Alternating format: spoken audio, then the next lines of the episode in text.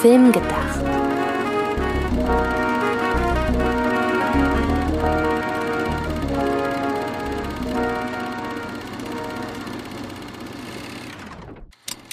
Ganz herzliches Willkommen, liebe Zuhörerinnen und Zuhörer da draußen, zu einer neuen Folge Film gedacht. Es ist die, lasst mich kurz zählen, es müsste mittlerweile die fünfte sein. Und das bedeutet, es ist wieder eine lange Folge. Denn wenn ihr uns noch nicht allzu lange folgt oder vielleicht das die erste Ausgabe ist, die ihr hört, wir veröffentlichen wöchentlich im ja, lang, kurz, lang, kurz Rhythmus. Das heißt, es gibt eine lange Folge, dann kommt in der nächsten Woche eine kurze. Und äh, da wir in der vergangenen Folge ganz kurz, ganz knackig über Quentin Tarantino gesprochen haben und insbesondere über seinen Film oder eine, eine bestimmte Szene in Once Upon a Time in Hollywood, ist es heute mal wieder an der Zeit, ausführlich über ein Thema zu sprechen und zwar auch über eins, das mir sehr am Herzen liegt. Genauer auf das Thema werde ich gleich noch eingehen, aber ich muss natürlich erst einmal meinen Co-Moderator vorstellen und das ist natürlich der Sidney Schering. Hallo! Hallo Antje, und damit irgendwer den Claim sagt, Film gedacht, sowie nachgedacht, nur mit Film, weil wir ja wirklich schon, fast schon seit wir uns kennen, viel damit auseinandersetzen, über generell über Filme nachzudenken, weil das ja unsere gemeinsame Passion ist. Aber gerade über das Thema von heute denken wir sehr viel nach, weil, ich glaube, das können wir schon mal vorweg sagen, wir diesem Regisseur gegenüber wohler gesonnen sind als manch anderer in unserem Kollegium. Wir finden nicht alles gut, was er macht, aber wir haben halt eine Grundsympathie für ihn. Und warum das so ist, ist eines der Dinge, über die wir gleich reden werden. Genau, und damit wir uns jetzt nicht den Vorwurf anhören müssen, die schüren irgendwie äh, künstlich äh, Spannung, wo es gar keine geben kann, weil es gibt ja einen Serie, äh, einen, einen Episodentitel. An dieser Stelle schon mal der Hinweis, ja, wir reden diese Woche über M. Night Shyamalan wahlweise Shyamalan. Die Sprachweise dieses Namens ist äh, ja immer wieder ein Mysterium, wie auch manche seiner Filme. Er hat sich in einem Interview kürzlich mal wieder als Shyamalan vorgestellt, was ich glaube, was oder wo ich von ausgehe, dass das wahrscheinlich die ähm, indischsprachige, er ist ja ein indischstämmiger Regisseur und dass das wahrscheinlich so die lokale Ausdrucksweise ist. Er wird selber am besten wissen, wie er heißt. Ich habe vor einiger Zeit mal ein Interview mit ihm führen dürfen und wurde im Vorfeld dazu angehalten, seinen Namen Shyamalan auszusprechen. Und wer meine absolute Lieblingsserie Community kennt, der erinnert sich ja auch an eine Szene, in der Abed darauf verweist, dass er Shyamalan ausgesprochen wird. Meine Theorie ist, dass das wahrscheinlich so die internationale Form seines Namens ist. Aber das sei an dieser Stelle nur einmal kurz vorweg genannt, denn ähm, ich bin halt die Ausdrucksweise oder die, die Betonung äh, Shyamalan gewohnt, die Aussprache. Ich werde aber versuchen, ähm, heute oder wir werden versuchen, heute vorwiegend Shyamalan zu sagen. Einfach, wie gesagt, weil der gute Mann wird selber am besten wissen, wie er heißt. Und sollte mir oder sollte uns aber doch Shyamalan durchrutschen, möge man das uns insofern verzeihen, als dass wir sowieso stark davon ausgehen, dass beide Sprachweisen korrekt sind. Ähm, ja, möchtest du noch was hinzufügen? Äh, nö, nicht so wirklich. Die Sache ist einfach die, äh, wir, wir haben das Jahr 2021 und es ärgert mich so sehr, dass halt aktuell jetzt, wo Old äh, wieder einen schlechteren Konsens hat äh, in der Filmpresse als seine vergangenen paar Filme, dass da jetzt wieder diese ganzen Wortwitze losgehen. So nach dem Motto, okay, der Mann hat einen schlechten Film gemacht und jetzt verarschen wir seinen Namen. Und da ist, glaube ich, wichtig, dass wir halt nochmal sagen, wir haben jetzt vielleicht zwei Sprachvarianten. Die eine, die dir halt empfohlen wurde, als du mit ihm gesprochen hast. Und du hast es ihm gegenüber gesagt und, und äh, äh es kam nichts. Also wird das wohl bisschen so die verenglichte Variante sein. Und jetzt steht er selbst in einem Interview und sagt, nein, nein, nein, Leute, Shyamalan. Und das sind die Sachen, die wir durchgehen lassen und alles, was wieder irgendwelche blöden Songreferenzen oder so in seinen Namen reinkracht. Das ist so kindisch. Lass das so einfach. Das stimmt. Ähm, dann hätten wir das schon mal abgehakt und apropos abhaken, noch eine weitere Sache müssen wir einfach abhaken, weil sie dazugehört. Nämlich einmal kurz der Verweis darauf, dass das Ganze hier von Fred Carpet unterstützt wird und wir, wir sind sehr, sehr froh über den Support und ohne Fred Carpet wäre das Ganze nicht möglich. Und Fred Carpet ist auch einer eurer Ansprechpartner, wenn ihr halt eure äh, Meinung loswerden wollt oder irgendwelchen Input uns geben wollt, dann schreibt gerne über diese sozialen Netzwerke Facebook, Twitter, Instagram, YouTube jeweils Fred Carpet an oder ihr nutzt das finde ich sogar noch ein bisschen besser, den direkten Weg, um entweder Sydney direkt zu schreiben, was man wo tun kann. Auf Instagram bin ich als Sydney Sharing unterwegs und auf Twitter als Sir Donnerbolt. Das ist ein Vorfahr von Dunut und daher dieser originelle Name. Genau, und wer mich kontaktieren möchte, kann das ebenfalls über Twitter oder Instagram tun. Ich heiße da jeweils Antje Wessels. Ist jetzt nicht ganz so kreativ, aber man findet mich da, glaube ich, relativ leicht. Ähm, wir haben uns mal überlegt, am Anfang dieser Folge tatsächlich mal auf durchaus schon vorhandenes äh, Feedback einzugehen. Und das machen wir aber nicht, weil wir total selbstverliebt sind und jetzt hier erstmal darüber reden wollen, wie toll wir sind. Ähm, es gibt ja sowieso unterschiedliche Meinungen dafür, sondern es hat auch einen direkten Bezug zu der Person, über die wir heute reden. Genau, denn M. Night Shyamalan ist jemand, der seine Erfahrungen mit äh, Feedback auf sein Werk äh, hat. Ähm, er verarbeitet das gerne mal und daher fanden wir das ganz lustig, jetzt die erste Folge. Wir, wir fragen hier mal nach Feedback und hey, wie steht hier zu der Theorie und so. Das sollten wir dann auch mal im Podcast einlösen, quasi, das, was wir bisher bekommen haben. Und da passt das doch zu M. Night besonders gut. Gleichzeitig äh, können wir ja auch ein bisschen von ihm lernen, sowohl wie man es nicht macht, darauf werden wir zwischenzeitlich eingehen, als auch darauf, wie man es macht. Und wir hoffen, wir lernen von der guten Seite von M. Night. Sagen daher erstmal Danke für alle Komplimente, danke für konstruktive Kritik. Freut uns, dass wir anscheinend genug Interesse erzeugen, dass auch wirklich was zurückkommt von euch. Genau, also wir sind sehr, sehr, das kann man gar nicht anders sagen, also wie oft wir in den letzten Tagen uns entweder geschrieben oder sogar angerufen haben und guck mal, wo wir mittlerweile stehen. Äh, wir sind absolut überwältigt davon, dass ihr offenbar wirklich und das ist ja unabhängig davon, ob ihr das äh, mochtet oder nicht. Aber offenbar war ja wirklich das Interesse so groß, dass wir es zu diesem Zeitpunkt auf Platz drei der Filmpodcasts in Deutschland geschafft haben. Und äh, da freue ich mich super, super doll drüber und auch über das äh, Feedback bei iTunes. Auch da sind wir recht weit oben oder sind wir recht weit äh, oben eingestiegen. Aber wir wissen ja, die Anfangszahlen, äh, so gesehen, die sind ja gar nicht so wichtig. Denn wichtig ist ja, dass das, was wir machen, überzeugt und dass die Leute, die neugierig waren, dass die wiederkommen. Deshalb werden wir uns sehr, sehr viel Mühe geben, diesen äh, hoffentlich hohen Standard, den wir uns so gesetzt haben als Marke, dass wir den beibehalten. Interessant finde ich derweil übrigens, dass wir zur Folge über Pixar vor ein paar Wochen, dass wir da durchaus Gegenwind bekommen haben, im Gegensatz zur Folge mit Tenet. Mich auch überrascht. Also äh, jemand hatte uns nach der Tenet-Folge geschrieben, mutig, dass ihr mit Christopher Nolan anfangt.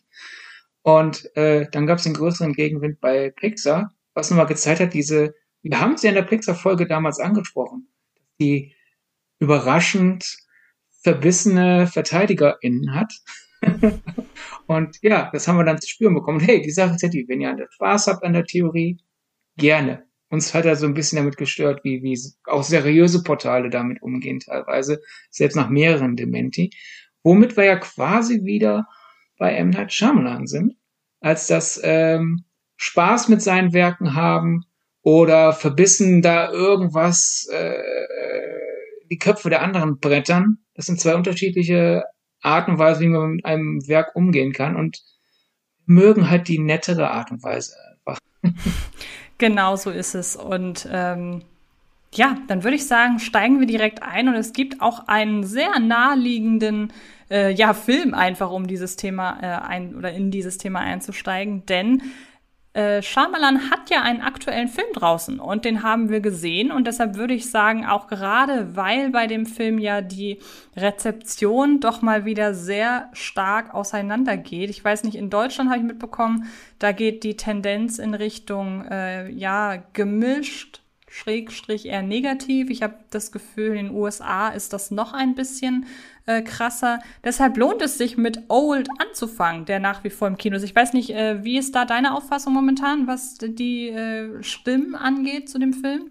Ja, äh, deine Beobachtung kann ich nur teilen. Deswegen, manche werden ja auch sagen, was, in meinem Kino läuft der nicht mehr. Wir hatten ja über Social Media die Hausaufgabe gegeben, den zu schauen. Wir wollten halt ein bisschen Abstand zum Kinostart haben, damit halt Manche Leute wollen ja lieber erst in der zweiten, dritten Woche jetzt aktuell ins Kino, weil vielleicht in ihrem Kino das mit, mit den Sicherheitsmaßnahmen aktuell nicht so groß ist oder so. Da, wir wollten euch Zeit lassen, wir wollten noch Zeit haben, die Rezeption von Old zu beobachten.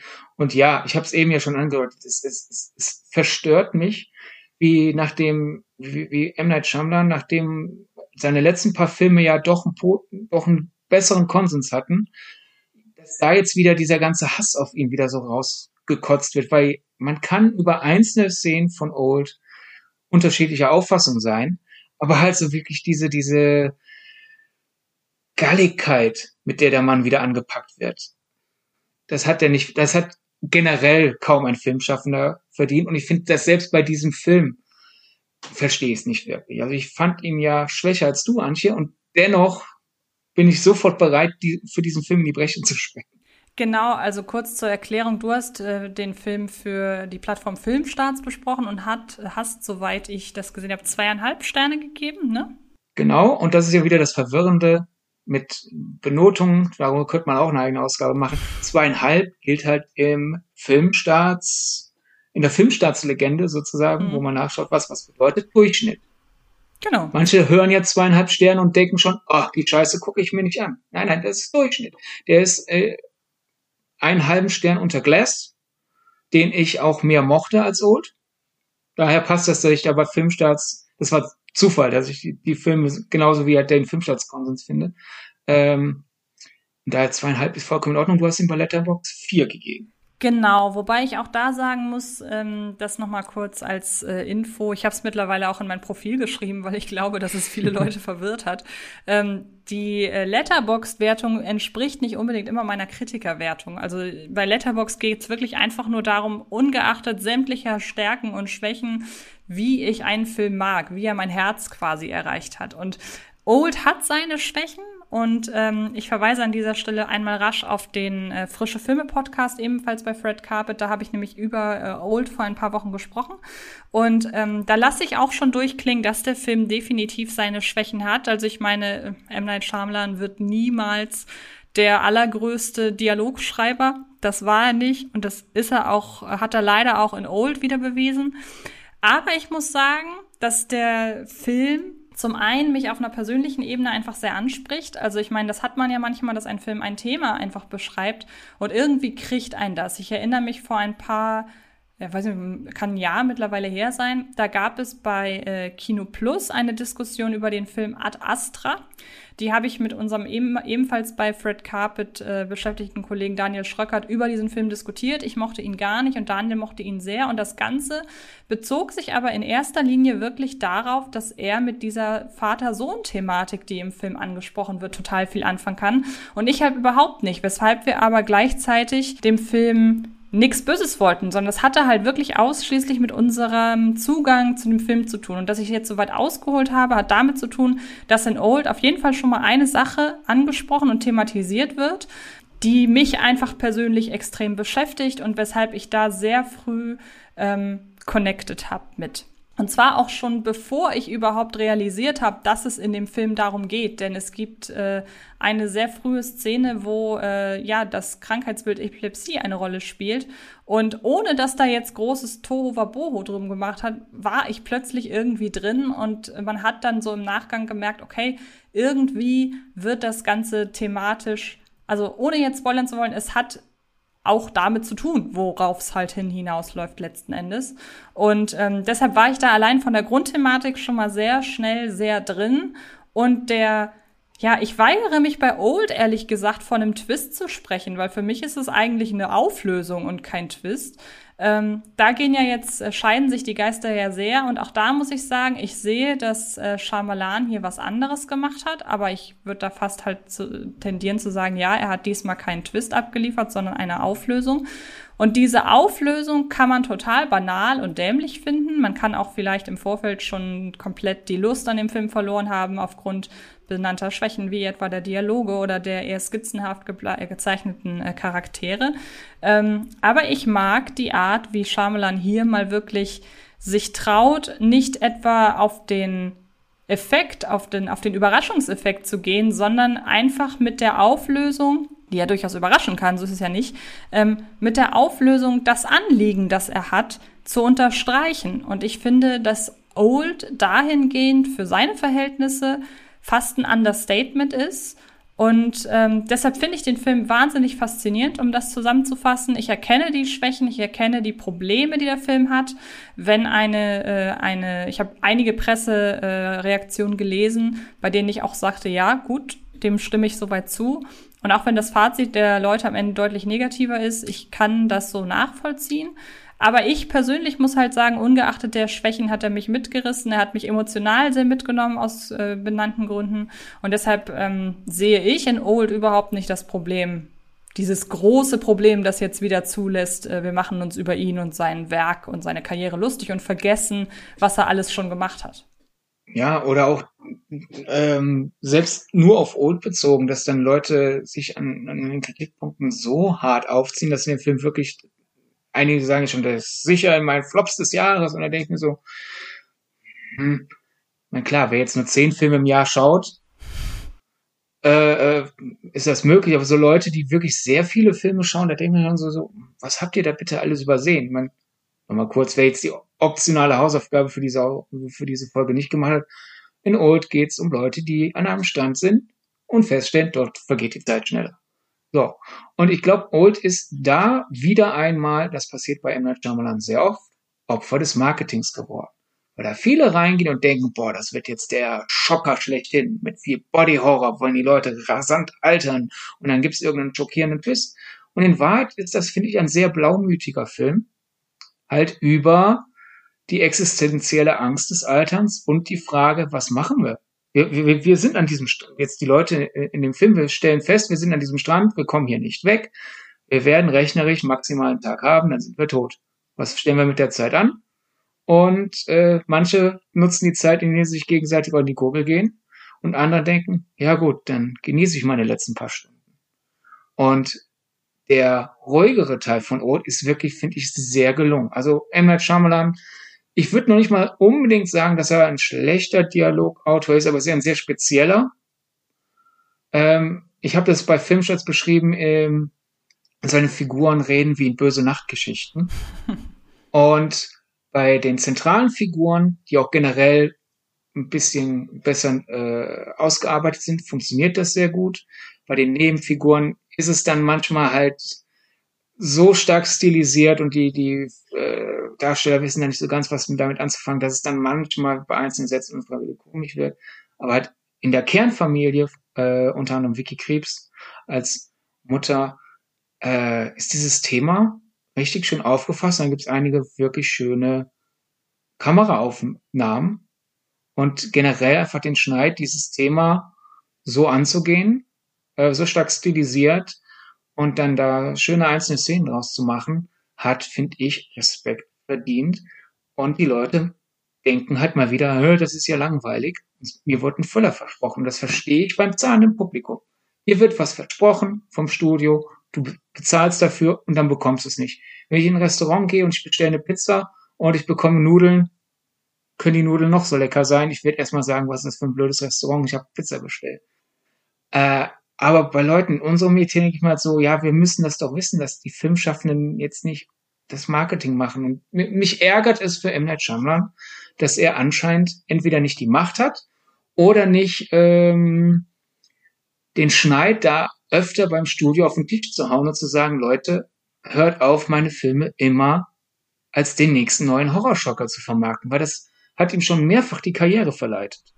Genau, und dann kommt ja noch hinzu, also was heißt, das kommt hinzu, ich möchte das nur einmal kurz ergänzen, ähm, diese, dieser Gedanke oder dieses Empfinden, dass es hier durchaus um die existenzielle Angst vor dem Altern geht, das ist ja nicht nur eine Interpretation von uns, sondern das hat M. Night Shyamalan ja auch gesagt. Also er hat gesagt, dass er mit dem Film ähm, seine Ängste verarbeitet oder verarbeiten, woll verarbeiten wollte, die ihn überkommen, wenn er sieht, wie schnell seine Eltern altern und dass damit auch äh, Dinge einhergehen, die sich einfach nicht die einfach nicht vermeidbar sind. Und ich finde, dass man das total merkt. Und ähm, ja, ich glaube. Und auch seine Kinder. Genau, und auch seine Kinder, von denen er ja übrigens auch die Vorlage äh, The Sand Castle oder nur Sand Castle erhalten hat. Und ähm, ich glaube, damit wäre das Wichtigste zu Old gesagt. Ich würde sagen, wir spoilern an dieser Stelle mal noch nicht. Wüsste jetzt auch nicht, warum wir das brauchen, ehrlich gesagt. Ich nee. glaube, es ist jetzt alles zu Old gesagt. Das war quasi alles Einstimmung auf unseren großen Heim, äh, äh, Hauptteil, weil ich glaube nämlich fast schon, wir sind jetzt zwei, drei Filme davon entfernt, dass M. Night Shyamalan als nächstes wieder einmal einen Metafilm macht über Rezeption. Denn wir werden jetzt äh, bisschen durch M. Night Shyamalans äh, Filmografie ackern, denn Antje hat für einen Film von M. Night Shyamalan eine wunderbare Interpretation. Dankeschön. Und äh, damit wir die Fallhöhe ausarbeiten können, dass quasi ein Film von M. Night Shyamalan einfach quasi, sobald man den Text abkratzt und nur noch den Subtext sieht, eine reine Abrechnung ist äh, mit den Kritikern und auch ein bisschen Selbstkritik beinhaltet, damit halt diese Fallhöhe nochmal klar wird, damit euch wirklich klar wird, so, okay, ja, wäre ich Shyamalan gewesen, hätte ich das auch so gemacht, nach allem, was durchgelaufen bin, machen wir jetzt hier zwischenzeitlich auch ein bisschen Historienstory. Genau, und. Ähm, Story, auch ein komisches Wort, Entschuldigung. Ja, genau. ein bisschen Geschichtsarbeit.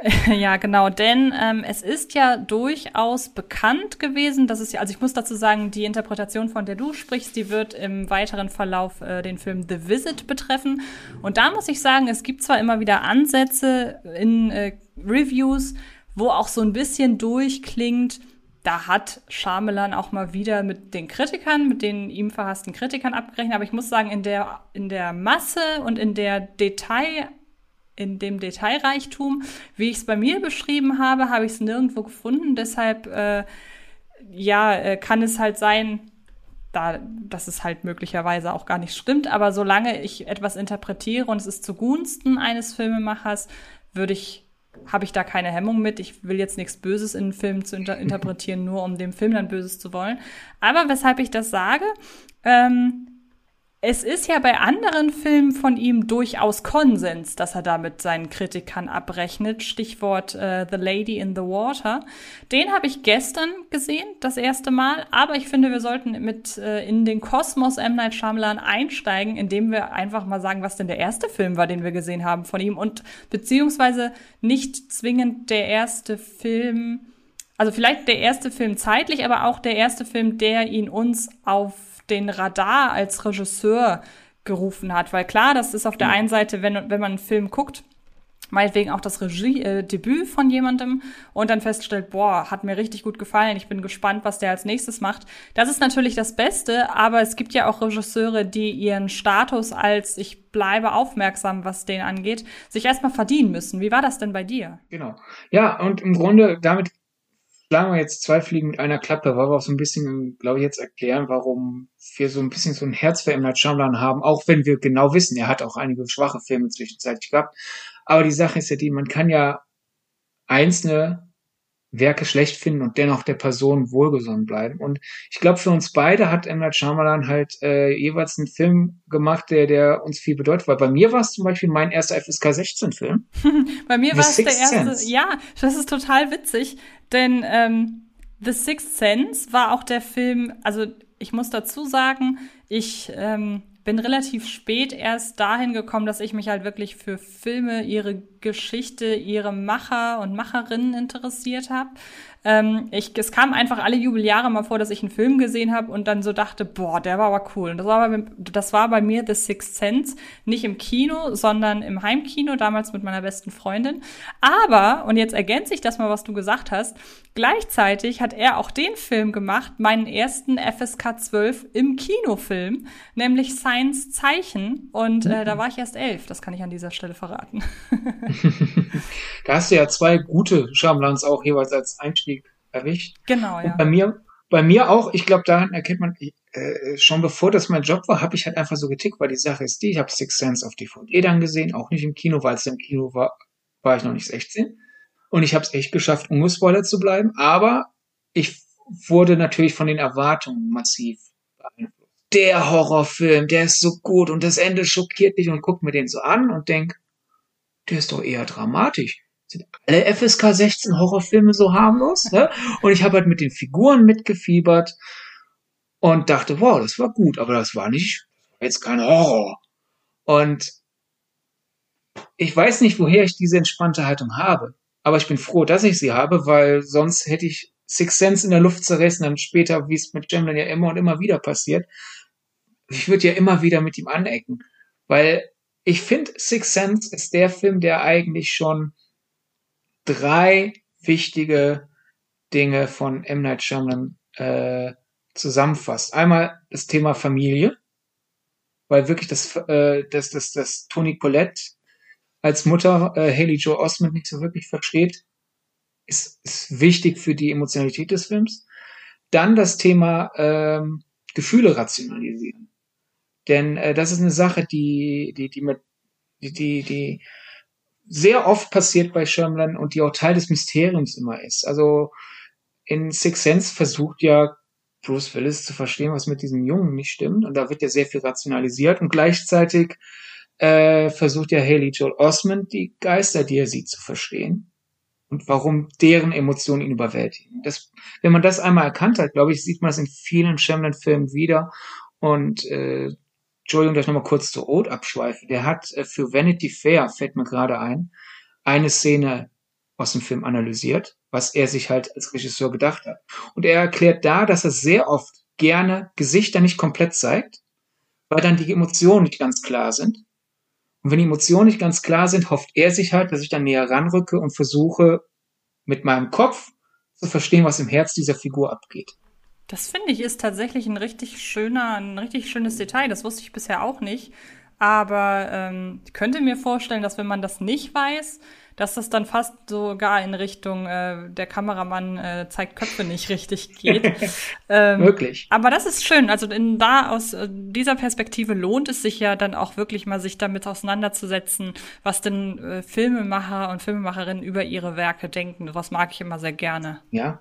Und selbst wenn man die Erklärungen nicht hat, weil jetzt werden bestimmt manche sagen, ja, aber ich will den Film ja gucken und nicht vorher die ganzen Interviews lesen, um das dann zu verstehen, was er sich dann gedacht hat, ist ja der Gedanke, wenn jetzt zum Beispiel in Old flieht die Kamera wirklich sehr oft weg und in Old passiert das mit den Gesichtern nicht komplett zeigt.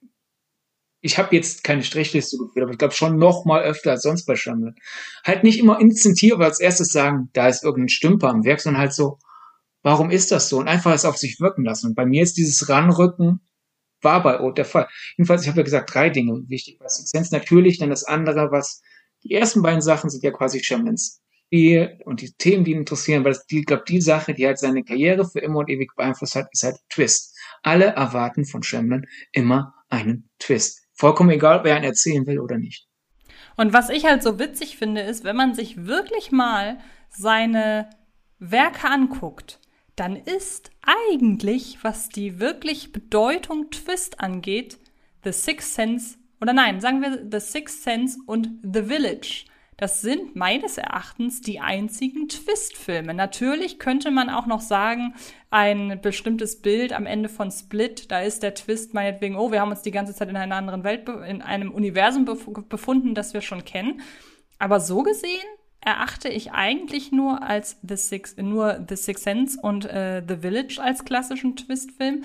Und um einmal noch kurz das zu ergänzen, was du gesagt hast in der Wahrnehmung der Filme, im Gegensatz zu dir habe ich The Sixth Sense und Science von Anfang an schon als Horrorfilme wahrgenommen, was aber auch daran liegt, dass ich die Filme ja, gesehen habe, als ich sie noch nicht hätte sehen dürfen. Ich bin ja jetzt auch im Erwachsenenalter immer noch ein riesengroßer Horrorfilmschisser. Deshalb, ähm, es hat wirklich lange Zeit gebraucht, bis ich angefangen habe, mal auch ähm, auch aus, aus Berufsgründen intensiver über Filme nachzudenken, mich intensiver mit Interpretation und Inszenierung und so weiter auseinanderzusetzen. Erst da bin ich dann in den Club The Sixth Sense ist doch gar kein Horrorfilm übergetreten. Aber man kann es auf jeden Fall so auffassen. Ich meine, die meisten, die das hier hören, kennen ja dich und mich lernen sie erst durch den Podcast kennen. Aber sollte irgendwer dich nicht kennen, ist mir wichtig für deinen Ruf. Du bist zwar Horrorschisser, aber auch Horrorfan. Absolut, ja, von Anfang an. Und äh, das ist halt wirklich so ein Zwiespalt, wenn ich mir so Listen, äh, wenn ich so Listen machen sollte. Äh, liebster Horrorfilm beispielsweise, ja, äh, darum geht's hier ja. Ähm, Wäre das immer so wahnsinnig wehmütig, The Sixth Sense da nicht reinzutun, weil die breite Wahrnehmung ja ist, dass das ein Horrorfilm ist. Aber ich würde den nie zu meinen liebsten Horrorfilmen packen. Ähm, ja, so viel, so viel dazu, würde ich sagen. Ähm, ja. Wir hatten ja so ein bisschen so die, die, die Fallhöhe, das Fallhöhe aufbauen versprochen. Genau, ja. Daher, wichtig ist ja auch nochmal, sich vor Augen zu führen. Es war Shamlins dritte Langfilmregiearbeit. Viele haben den ja irgendwie als Regiedebüt abgespeichert. Und dadurch kam, glaube ich, dann auch so ein bisschen dieses Wunderkind, was ja dann die Filmpresse ihm aufgedrückt hat. Shamlin hat sich selber nie hingestellt und hat gesagt, ich bin ein Wunderkind, ich bin der neue Spielberg, ich bin der neue Hitchcock. Er sagt oft, dass er Hitchcock und Spielberg zu seinen Vorbildern zählt. Aber wenn ich jemand zu meinen Vorbildern zähle, heißt das ja nicht, ich, ich achte mich auf Augenhöhe mit dieser Person. Und das ging dann los. Die Leute haben halt Praying with Anger überhaupt nicht beachtet. Äh, Wide Awake, ähm, seinen zweiten Film, äh, der hat sechs Millionen gekostet und gerade mal ein bisschen mehr als 300.000 Dollar eingenommen, ging auch vollkommen unter. Das war auch ein Film, wo ihm das Studio Miramax sehr viel reingeredet hat. Shyamalan, eine der wenigen Interviews, sagen die Shyamalan je über diesen Film getätigt hat, war, er hat am Set geweint, hm. weil ihm der, der, der Produzent Harvey Weinstein dauernd eingeredet hat. Und dann kommt gefühlt halt aus dem Nichts Six Sense und alle sagen, wow, Shyamalan, wer ist das? Wir setzen alles auf ihn und dann kommt halt auch das Studio, das sagt, gut, wir müssen diesen Überraschungserfolg wiederholen. Also vermarkten wir Unbreakable quasi als, das ist der nächste twistreiche Horrorschocker von M. Night Shyamalan. Und äh, daher wird dann einfach die Erwartungshaltung an M. Night Shyamalan so früh in ein so enges Korsett gefasst, dass doch klar ist, dass das irgendwann Enttäuschungen folgen müssen. Ja, das ist das eine und das andere ist halt auch die Art, in, also sagen wir mal, nicht nur, dass man ihn in ein Korsett gezwängt hat, sondern auch in welches. Weil du hast ja mhm. eben schon gesagt, er wurde in das, Kon äh, in das Korsett Twist-Film gepresst. Was man ja auch, muss man ja sagen, ein Stück weit insofern verstehen kann, als dass er dieses am Ende stellt sich alles als etwas völlig anderes heraus, als das, was ich zwei Stunden lang da gesehen habe. Das hat er ja in dem Moment wirklich ja, nochmal revolutioniert, würde ich sagen. Also es gab im Vorfeld ja schon immer mal Filme, die dann auch eine wirklich überraschende Auflösung hatten. Aber er hat das Ganze nochmal in die breite Wahrnehmung gerückt. Ja, dass so viele Leute das gleichzeitig entdecken genau. und da auch so von gepackt sind, gab es vorher sehr selten und dass das dann eff so effektiv war für viele Leute noch seltener. Ja, ich hätte gerne damals äh, so eine, so eine Pressevorführungseinladung oh, ja. von damals gerne gelesen, wie dick und fett da wohl drin stand. Bitte verraten Sie auf gar keinen Fall äh, die, ja. die Auflösung. Aber da sieht man dann halt schon, ich wenn man sich so mit äh, Shyamalan beschäftigt und auch so die Art, wie selbstreferenziert der einfach ist, erkennt man so langsam auch wo da vielleicht seine, ich will es noch nicht mal Antipathie nennen, aber er hat ja im Gegensatz zu vielen anderen äh, Filmschaffenden, steht er ja ganz klar zu seiner Meinung, was, was Kritikerinnen und Kritiker angeht. Also er redet ja darüber und er verarbeitet das vor allem, auch wenn wir gesagt, so oft macht er ja keine Twists und irgendwie wurde ihm halt das, das aufgezwungen, dass das alle von ihm erwarten. Gleichzeitig finde ich auch sehr sympathisch von ihm. Andere finden das ja unsympathisch, dass er immer darüber meckert, aber ich finde das schön. Er steht ja sehr dazu, dass man nicht spoilern darf. Im Wired Autocomplete Interview äh, erklärt er, hey, selbst wenn wir das Jahr 2021 haben, wenn du Sixth Sense jetzt erst zum ersten Mal ja. gesehen hast, frag eine andere Person zuerst, ob sie diesen Film auch gesehen hat, bevor du drauf losredest. In Glass gibt's eine tollen Seitenhieb, weil eine der Persönlichkeiten von James McAvoy ist ein sehr bulliger Kritiker oder Filmfan, wird nicht genauer erklärt, oder ich habe es gerade nicht äh, auf dem Schirm, aber jedenfalls ist er bullig und redet über Filme und meint, ich spoile keine Filme. Es weiß doch jeder, dass am Ende von, bla bla bla. Mhm. Ja? Also da gibt's einen schönen Seitenhieb vor. Und einfach ist doch, gönnt es ihm doch. Warum regt euch darüber auf, dass ein Mann, dessen Karriere durch eine Überraschung so in die Höhe geschnellt ist, sagt, ich mag Überraschungen. Also selbst das wird ja teilweise ihm negativ ausgelegt. Ja, eben, genau. Und wenn man aber sich halt mal Interviews anguckt, wir werden das äh, Interview, von dem wir gerade sprechen, das äh, werden wir auch bei, bei Twitter verlinken, damit ihr dann Bescheid wisst, was das ist. Ähm, aber das, das steht halt exemplarisch generell für die Art und Weise, wie er sich in der Öffentlichkeit präsentiert. Ähm, und ich habe es ja vorhin, also er hat, er hat sowas, er hat sich so eine kindlich naive Freude über seine Arbeit beibehalten. Und das finde ich halt so. Oder toll. wiedererarbeitet. Oder wiedererarbeitet, genau. Das ist wichtig zu sagen. Nämlich, wo wir bei diesen, diesem Problem mit Twist und Nicht-Twist sind. Äh, jetzt werden bestimmt manche schon innerlich geschrien haben, so Unbreakable hat noch einen Twist. Ich meine, schon, als das einerseits, welches Genre der Film ist, damals ein Twist war, weil das Marketing sehr irreführend war. Und am Ende wird halt die Motivation einer Figur enthüllt. Aber das ist halt eine Enthüllung, die jetzt in der Geschichte des Geschichtenerzählens nicht so revolutionär ist wie halt alles, was du bisher gesehen hast, ist etwas vollkommen anderes. Ja, eben, ich bin ja sowieso sehr, sehr, sehr, sehr nitpicky, würde man wahrscheinlich sagen, was die, was die Verwendung des Wortes Twists bedeutet, weil mit dem Terminus wird heutzutage so extrem um sich geworfen. Und ähm, ich muss ganz ehrlich sagen, für mich ist ein Twist erst dann ein Twist, wenn er alles, was wir bisher gesehen haben, umschmeißt. Klar, unter dieser Definition sind ganz viele andere vermeintliche Twistfilme eben keine Twistfilme, sondern einfach Überraschungsfilme.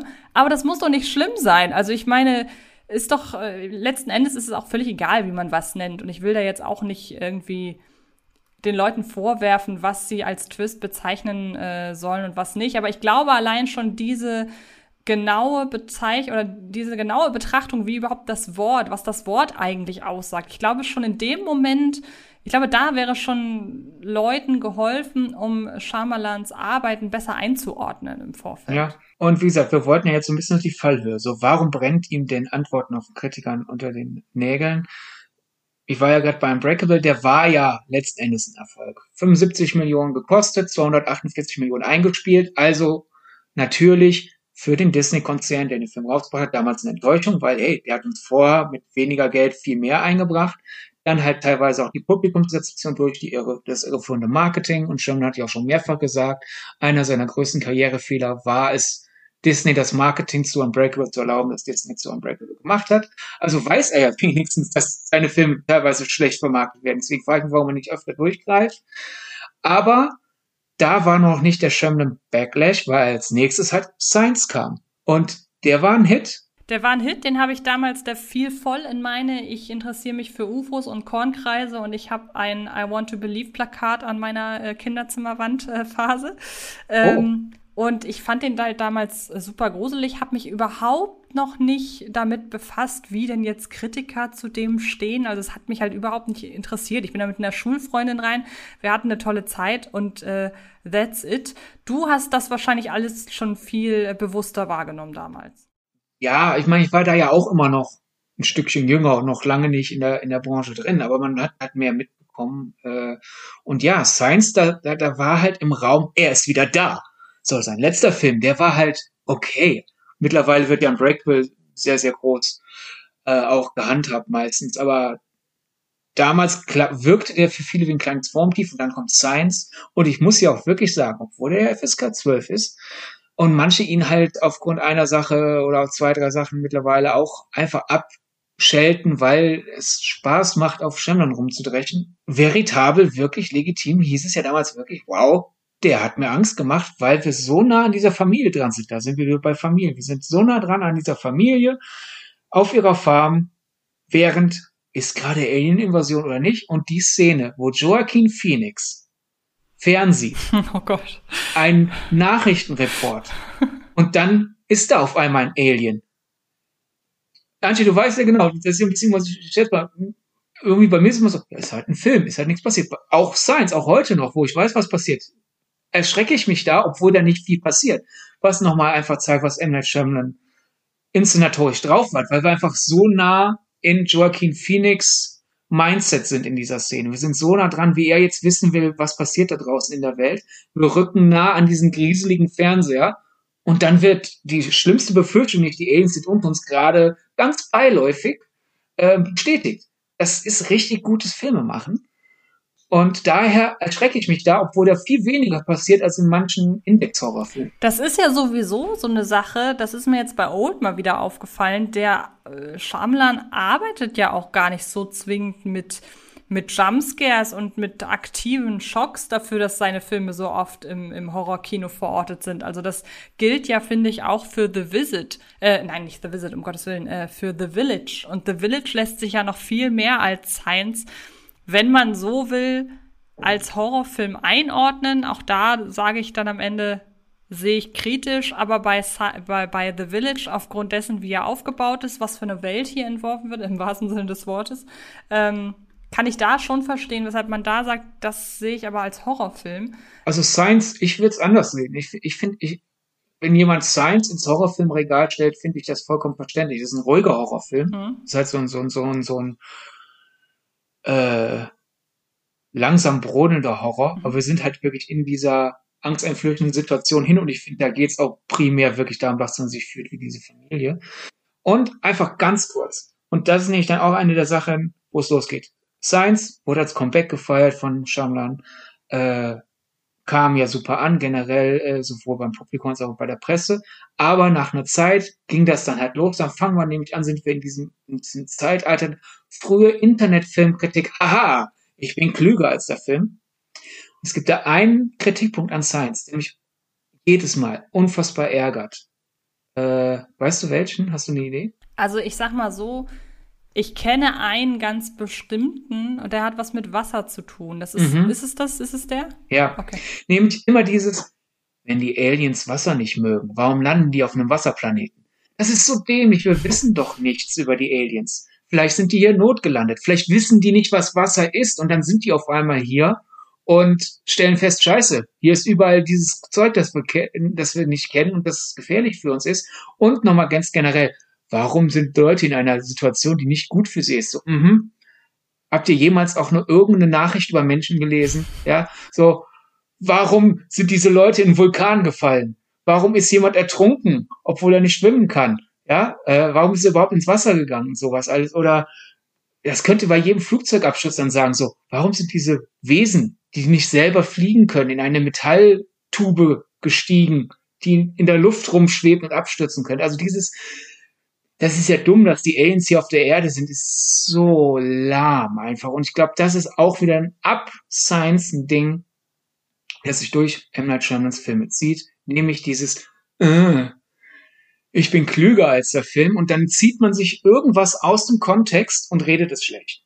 Das ist ja bei Science, äh, Quatsch, bei Village dann sehr stark zum Beispiel. Ja, ich wollte gerade sagen, die Verlockung jetzt von der Wasserkritik an Science äh, überzugehen zu das Mädchen aus dem Wasser, die ist zwar sehr, sehr groß, aber genau, wir müssen vorher noch den Film dazwischen abhaken und das ist. Weil der ist quasi der Grund, warum das Mädchen aus dem Wasser ist, wie das Mädchen aus dem Wasser ist. Exakt, ja, denn wir müssen kurz über The Village reden, denn. Ähm, mein liebster Shyamalan. Ich mag den auch sehr. Ich ähm, habe den jetzt längere Zeit. Jetzt habe ich schon gesagt. Ich habe den jetzt tatsächlich längere Zeit nicht gesehen, aber es ist eine von ganz wenigen Blu-rays, für die ich mal ultra viel Geld auf den Tisch gelegt habe, irgendwie 60 Euro oder so, weil zum damaligen Zeitpunkt gab es diese, gab es den Film, soweit ich weiß, in der Edition noch nicht oder ich habe nicht richtig gegoogelt und habe wahnsinnig viel Geld zum Fenster rausgeworfen. The Village kommt meiner Ansicht nach äh, vom Twist-Gedanken, habe ich ja schon gesagt, am ehesten des Sixth Sense äh, nah, weil auch da würde ja. ich tatsächlich sagen, hey, wenn du im Vorfeld verrätst, was ist eigentlich in The Village, äh, was ist denn da Sache, nimmst du den Zuschauerinnen und Zuschauern viel des Oh, wow, hätte ich gar nicht gedacht, äh, Moments. Ja, die Tatsache, dass The Village nach dem Startwochenende so extrem eingebrochen ist. Deutet auch so ein bisschen darauf hin, nur dass sich wahrscheinlich damals der Twist, der hier meiner Ansicht nach auch wirklich seinem äh, Begriff gerecht wird, dass der sich vielleicht relativ äh, ja, zu schnell verbreitet hat, vielleicht einfach. Oder das und natürlich negative Mund-zu-Mund-Propaganda. Ja, und die Mund-zu-Mund-Propaganda war auch wegen des Marketings. Also das war eine meiner liebsten Kinokolumnen, die Oliver Kalkofe damals in das Cinema geschrieben hat, nämlich dieses Studio hat den als äh, Monsterhound Teenager den Kopf ab äh, in the Backwoods Horror vermarktet. Und in Wahrheit ist das ein sehr poetischer Film, ähm, der sehr ruhig über eine unglückliche Liebe erzählt, sowie ähm, eine riesige Politparabel und das dann halt, also Monster im Wald, im, äh, vor hunderten von Jahren, ist das nicht gruselig zu vermarkten? Klar. da sagt das zahlende Publikum auch teilweise zu Recht, ey, das ist nicht das, was ich bestellt habe. Wobei ich da Und, einmal kurz einlenken möchte, ja? ähm, das kann man heutzutage ja schon über viele Filme sagen. Also auch wenn man sagt, zum Beispiel, nehmen wir allein die aktuelle Schwemme an, wir haben haben wir da mittlerweile irgendwie einen Begriff für? Halt, ich sag immer neuer intellektueller Horror, so mit Ja, A24 macht es sehr oft, dass die einen Thriller oder einen Drama-Thriller als Horror vermarkten und die fallen dann auch meistens auf die Schnauze dafür. Eben, Stichwort Hereditary, Stichwort It Comes at Night, Stichwort The Witch, ganz aktuell Stichwort äh, The Green Knight. Also ich sag mal so, das ist ja jetzt kein reines, äh, darauf wollte ich hinaus, es ist kein reines äh, Schamalan-Problem, aber, aber ihn trifft's immer wieder und immer wieder. Genau, immer wieder. genau. Und dann kommt noch hinzu, dass man so große Produktionen, ich weiß nicht, mit Miramax war, glaube ich, auch The Village noch, ne? Nee, nee, das ist das. Miramax war nur Wide Awake und dann war äh, Hollywood Pictures und Touchstone, also die Erwachsenen-Labels von Disney damals. Okay, aber das sind ja auf jeden Fall. Aber Weinstein war nicht, Weinstein war weit weg von Jumpman ja. dann zum Aber das sind ja auf jeden Fall äh, in der breiten Wahrnehmung noch äh, stärker war. Also sind es auch nicht die großen Big Player, aber es sind auf jeden Fall stärker wahrgenommene äh, Studios, was Mainstream-Produktion angeht und vor allem die darin ja schon Erfolg haben. Also ich meine, A24 ist so ein Indie-Geheimtipp, aber die breite Masse nimmt ja von A24. Also wirklich die, die, der Durchschnittskinogänger, der weiß ja nicht, was A24 für eine Produktionsfirma ist. So. Und ähm, dass die sich hin und wieder noch mal was erlauben in die Richtung, ja gut, geschenkt, die haben, die wissen ja, für, wofür sie es machen, aber halt ein Film wie, ähm, oder eine Produktionsfirma wie das, was du, die, die du gerade gesagt hast, die dann halt auch einen Film machen, der entsprechend groß und auf alle angepasst äh, vermarktet wird, da fällt es natürlich viel, viel krasser ins Gewicht, wenn das dann schief geht. Ja, und dann kommt halt noch mal hinzu, vorher hat er Science gemacht, was in den Leuten ja noch mal äh, bestätigt hat, Sherman ist dieser Spannungsregisseur, der mich packt. Dann macht er das als nächstes so einen ruhigen Film, wo alle erwarten, es ist kein ruhiger Film es ist wirklich quasi Stunde Null für äh, Shamlins Karriere bricht ineinander. Es war halt wirklich ein rekordverdächtiger Einbruch vom ersten Wochen, innerhalb, allein innerhalb des ersten Wochenendes, geschweige denn Startwochen in den USA auf zweites Wochenende. Dann ähm, kommt hinzu, Shamlin hat da, man muss ja sagen, wir haben eingangs ein bisschen gelobt, wie er aktuell die Old Promotour macht. Er ist sehr locker, hat viel Selbstironie, ähm, er hat wieder seine kindliche Freude. Aber Shamlan war anfangs in seiner Karriere schon ein etwas steifer Interviewpartner. Und dann hat er halt vielleicht als Reaktion auf Unbreakable ein bisschen auch selber Marketing für The Village in die Hand genommen. Disney hat halt diese, das ist der nächste Horror-Mega-Thriller, ähm, Dinger gemacht. Und Shamman ist quasi in diese Falle getappt. Ich nenne die die Da Vinci Code Origella Falle. Weil es gab in den frühen bis mittleren, es gab so in den 2000ern kurz diese Phase, wo alles, was irgendwie mit Mystery zu tun hat, äh, selbst wenn Leute fiktionale Werke gemacht haben, so getan haben, als wir würden sie es glauben. Du erinnerst dich doch bestimmt an diese ganzen, auch teilweise in Wissenschaftsmagazinen, das heißt, Dan Brown schreibt in seinem Roman mhm. dies und das. Statt, ich meine, jeder, der einen Roman schreibt, schreibt etwas in seinem Roman, aber die wenigsten glauben es. Ja, ja? also ich würde mal behaupten, dass ähm, George R. R. Martin nicht behauptet, vor einigen Jahren sind hier noch Drachen durch die Gegend geflogen. Wer weiß ja? es schon. aber würden die Leute über ihn schreiben, wie sie damals über Dan Brown geschrieben haben, würden sie es tun. Dann halt dieses Next Origella Ding zum Beispiel, statt dass man eine Castingshow macht für Illusionisten, die natürlich nicht auf der Bühne ihren Trick verraten, aber halt natürlich schon einfach hey, ich bin hier und ich überrasche dich wirklich dieses, ihr habt alle eine intensive Backstory und ihr fallt, nie aus der Backstory raus. Und wir beweisen, es gibt Übernatürliches. Und Shyamalan, Entschuldigung, jetzt bin ich ja wieder in die Shyamalan-Falle getappt, Shyamalan hat 2004 äh, selbst finanziert eine Doku, Anführungszeichen, Doku über ihn auf dem Sci-Fi Channel, wo er wirklich sich darstellt als, ja, äh, hatte Nahtoderlebnisse und seither ist er halt in der Verbindung mit der Anderswelt und es wird halt alles wie eine Doku dargestellt. Und das ist ihm natürlich auch riesig um die Ohren geflogen, weil ich glaube, erstens, das ist der Mann nicht. Der Mann ist so, wenn man ihn in aktuellen Interviews sieht, äh, er hat ja zum Beispiel auch mal gesagt, Leute fragen ihn, hey, wenn was Gruseliges passiert, dann muss dir das doch gefallen. Jetzt jemand, der gerne gruselige Geschichten erzählt. Er sagt, nee, ich bin ein Angsthase, ich erzähle einfach nur gern Geschichten. Warum, warum denkt ihr alle, ich bin so wow, drauf und sowas? Und sich dann da so künstlich als was ganz anderes vermarkten. Dann halt, wie gesagt, auf äh, einem Sender eine Doku finanzieren über sich selbst, die von vorne bis hinten gelogen ist. Parallel dazu dieses Fehlmarketing von The Village. Ja, im Grunde, Shamlans Karriere war noch nicht zusammengebrochen. Man hat gesehen, quasi, man muss jetzt nur noch einmal was schief angucken. Dann bricht es sich zusammen.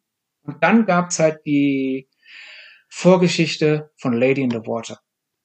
Und ich monologisiere leider, gerade daher einfach künstlich ich gefragt, Antje, wusstest du, warum Lady in the Water von Disney zu Warner rübergegangen ist? Ja, weil M. Night Shyamalan das Skript nicht losgeworden ist, so blöd das klingt. Also der hat äh, das Skript geschrieben, hat es Disney, glaube ich, vorgestellt und dann war da mhm. eine, die verantwortliche Frau, die, äh, die dafür zuständig war und die hat gesagt, ey, ist nicht. Ja, und da sind wir auch beim Punkt, ähm, das war dann eine Phase, wo, wo, wo wir einfach mal sagen müssen, wir verteidigen im Shyamalan ja gerne.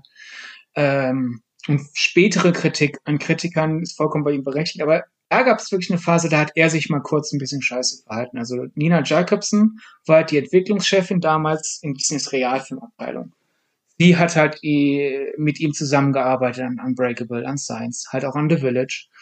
Und Shyamalan hat halt äh, gute Nachtgeschichte, die er seinen Kindern erzählt hat. Ich glaube, das ist ja bekannt, dass Lady in Water darauf basiert, ins Skriptform gebracht. Erstens, äh, er hat es ihr vorgelegt, total stolz, hier ist mein nächstes Werk. Und sie hat es nicht so schnell gelesen, wie er wollte, weil sie ihren Sohn auf eine Party begleitet hat.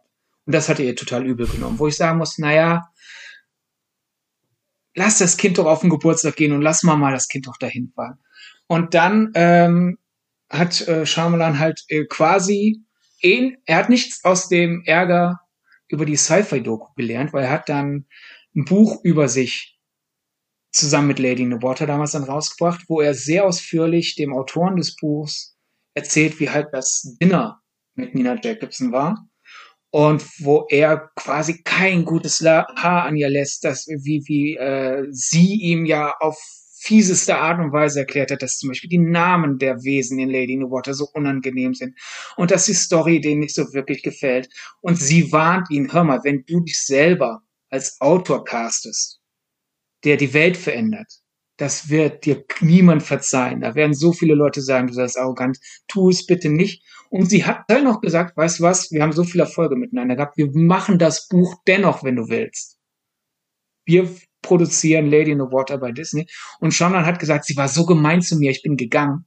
Und dass er da wirklich so dünnhäutig reagiert hat, ist nicht die feine Art, denn letzten Endes viele der Kritikpunkte an Lady in the Water beziehungsweise das Mädchen aus dem Wasser waren ja leider richtig. Ja, eben, und das ist halt eben auch das große Problem. Ich würde dann nämlich sagen, kommen wir jetzt auch direkt zu Lady in the Water, denn das mhm. Ganze hat das ja wirklich ganz praktisch oder ganz ähm, ja flüssig flüssig eingeleitet.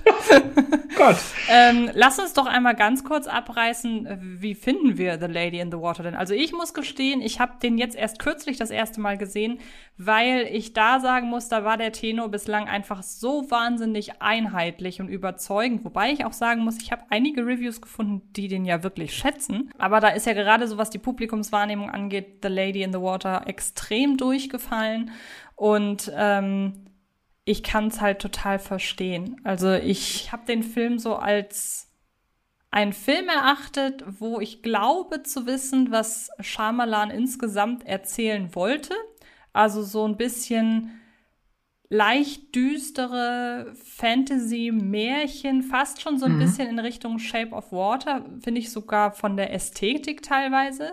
Na klar, Shape of Water kam 20 Jahre später, also kann er sich da nicht bedient haben. Aber so Und ist deutlich sexueller. Also ja, ja. M. Night Shyamalan hätte seinen Kindern niemals so eine Geschichte vorgelesen. Ja, auf jeden Fall.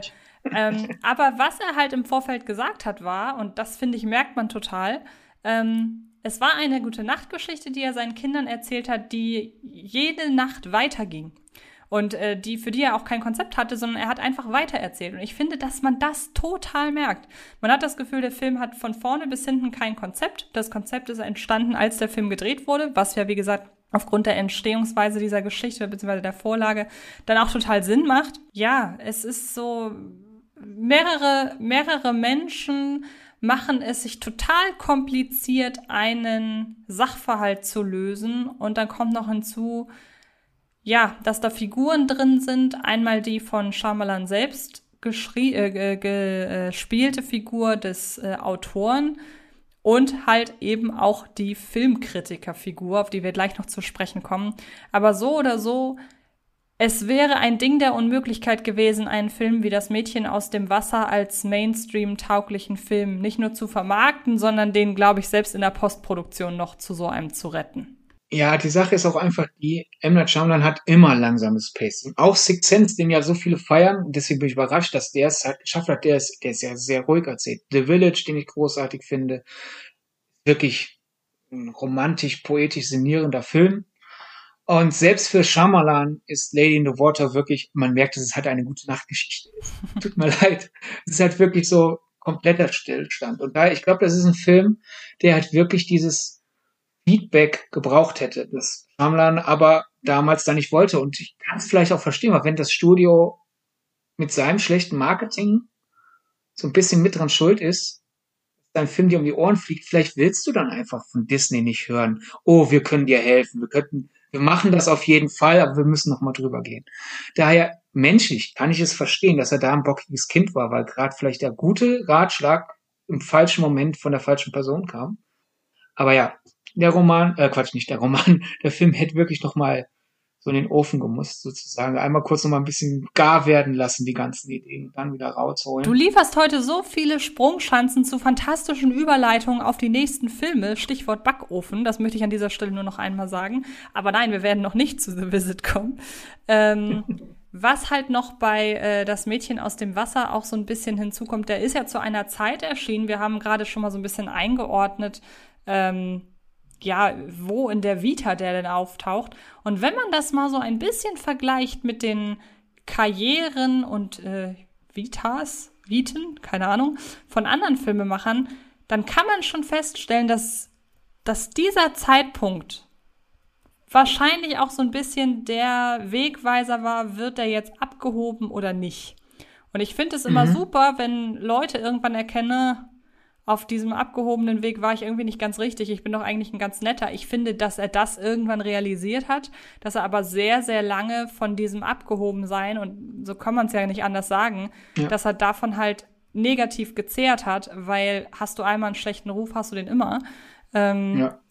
Und es ist ja auch so, die Leute vergessen, wie man vorher war. Und ähm, ja. ja. Und interessant ist natürlich auch einfach vor allem halt, was wir ja immer wieder merken, die US-Filmpresse schielt in den Bewertungen manchmal etwas stärker auf eine Entstehungsgeschichte als wir hier in Europa. Und das kann Vorteile haben, es kann auch Nachteile haben.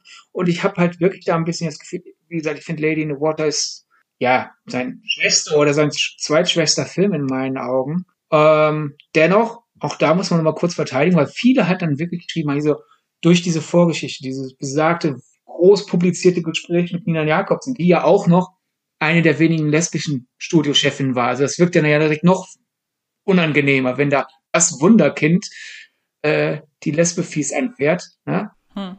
Klingt, klingt nicht gut.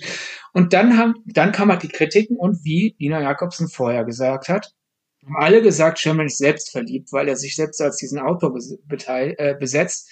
Und ich finde das bisschen ungerechtfertigt. Shamlans Rolle in äh, Das Mädchen aus dem Wasser das ist ein sehr selbstkritischer Autor. Und äh, er braucht halt diese Begegnung mit äh, der von Bryce Dallas Howard gespielte quasi Meerjungfrau, die halt in der Welt dieses Films gleichzeitig auch eine Art Muse ist. Wenn du, wenn die richtige Person dieses Mädchen sieht, dann kommen die Ideen. Also das Shamlan sich als jemand besetzt, der sehr selbstkritisch ist, sehr unsicher ist und der dann halt ein Treffen mit einer Muse braucht, um seine Ideen zu vervollständigen, finde ich jetzt vergleichsweise unarrogant, zumal ja auch noch das Mädchen aus dem Wasser ihm sehr deutlich sagt, nicht du wirst die Welt verändern, sondern jemand anderes wird dein Werk lesen und darauf, darauf dann Ideen entwickeln, die die Welt verändern werden. Weil ich auch sehr interessant finde, dass das das ist, was Shyamalan in den Nägeln gebrannt hat nach The Village, weil The Village ist eine riesige Auseinandersetzung mit damit, wie irrational Amerika auf äh, 9-11 reagiert hat. Mit wirklich Freiheit einschränkenden politischen Maßnahmen. Auch da wieder eine Sache bei The Village, wo viele gesagt haben, die Leute in The Village reagieren aber vollkommen irrational, die machen sich das Leben doch unnötig schwer. Ja, das ist der Sinn der Sache. Leute in den USA haben sich auch das Leben unnötig schwer gemacht nach 9-11. Dass man sich dann selber in seinem nächsten Film als Figur besetzt, die halt, hey, ich kann äh, äh, ein Buch schreiben, in dem ich kulturelle Probleme in unserem Land zusammenfasse und jemand anderes daraus vielleicht die richtigen Schlüsse ziehen und gute Politik machen erstens ein Selbstkommentar und zweitens, man hätte es auch arroganter machen können. Man könnte selber der Mann sein, der die Welt verändert. Ja, oder er hätte sich auch einfach nur in der Position des Kritikers besetzen können und die Geschichte von ihm anders ausgehen lassen.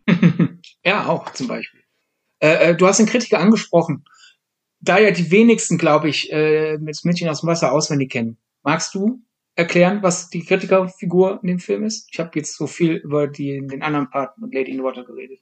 Zum einen finde ich die, die, die Person des Kritikers relativ vage gehalten, denn man hat das Gefühl, dass alles, was sie sagt, ist halt wirklich, da sagt Shyamalan durch die Blume, oder nee, nicht durch die Blume, sondern durch den Kritiker, ähm, was er so, was er so von allem hält. Vieles von seinem Mono-Dialog bezieht sich darauf, wie Filme funktionieren und Geschichten funktionieren.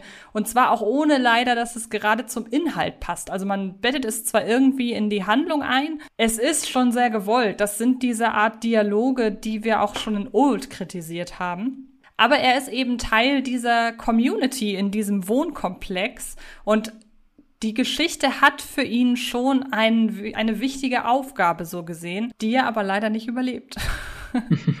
ja, die Sache ist ein bisschen die, alle Figuren reden quasi nur in ihrem Job. Der Hausmeister ist immer am Hausmeistern und der Kritiker sieht halt in allem eine, eine Filmparabel, da, dass, dass man den Kritiker, also in diesem Film auf sein Kritiker-Dasein reduziert, finde ich noch nicht mal eine Attacke auf unser Eins.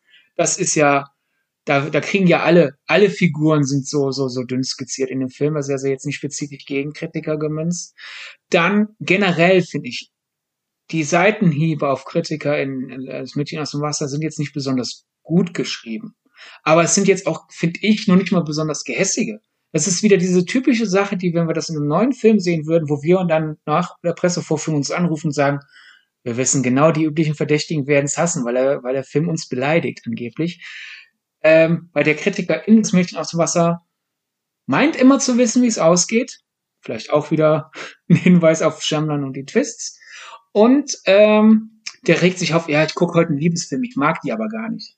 Und ja, ist natürlich scheiße, wenn ein Berufsstand immer durch diese Leute repräsentiert wird in, in Medien. Aber wir wissen, es gibt solche Kollegen und quasi mein, mein Gedanke ist, wenn ich in einem Film einen Arschlochkritiker sehe und ich fühle mich nicht angesprochen, sondern ich denke nur, ja gut, wenn du Kritiker bist und so handelst, bist ein Arschloch, dann denke ich, ich bin nicht gemeint. Ich nehme es nicht automatisch persönlich. Das tun aber viele. Und bei, bei Mädchen aus dem Wasser wurde Schamler das schon ziemlich vorgeworfen. Ja, weil er ja auch äh, nicht gerade nett den Plot um ihn enden lässt, ne? Das muss Ähnlich. man ja auch ja, ja. sagen. Da, da, da hast du recht. Also da muss man ja wirklich zugeben, wenn ein, wenn ein Filmemacher ja, aus dessen Feder quasi auch noch die Geschichte ist und die Idee zu der Geschichte. Wenn ein Filmemacher sich entscheidet, eine Person, die Person oder die Figur eines Kritikers in seinem Film unterzubringen und diese Person umzubringen, nachdem diese Person sehr gehässig verlautbart hat, dass sie genau weiß, wie jetzt alles ausgehen wird, das kann man nur als Kommentar sehen. Ja, da hast du schon recht, wobei ich das halt nie als Kommentar auf den ganzen Berufsstand. Ich auch nicht wahrgenommen habe. Aber so, so, wir sind jetzt, glaube ich, halt wirklich in Shamlans Selbstfindungsphase. Und mit Lady in the Water hat er sich halt, glaube ich, den Frust über die Entstehungsgeschichte von The Village vom, äh, vom Leib geschrieben und halt die Kritiker schelten.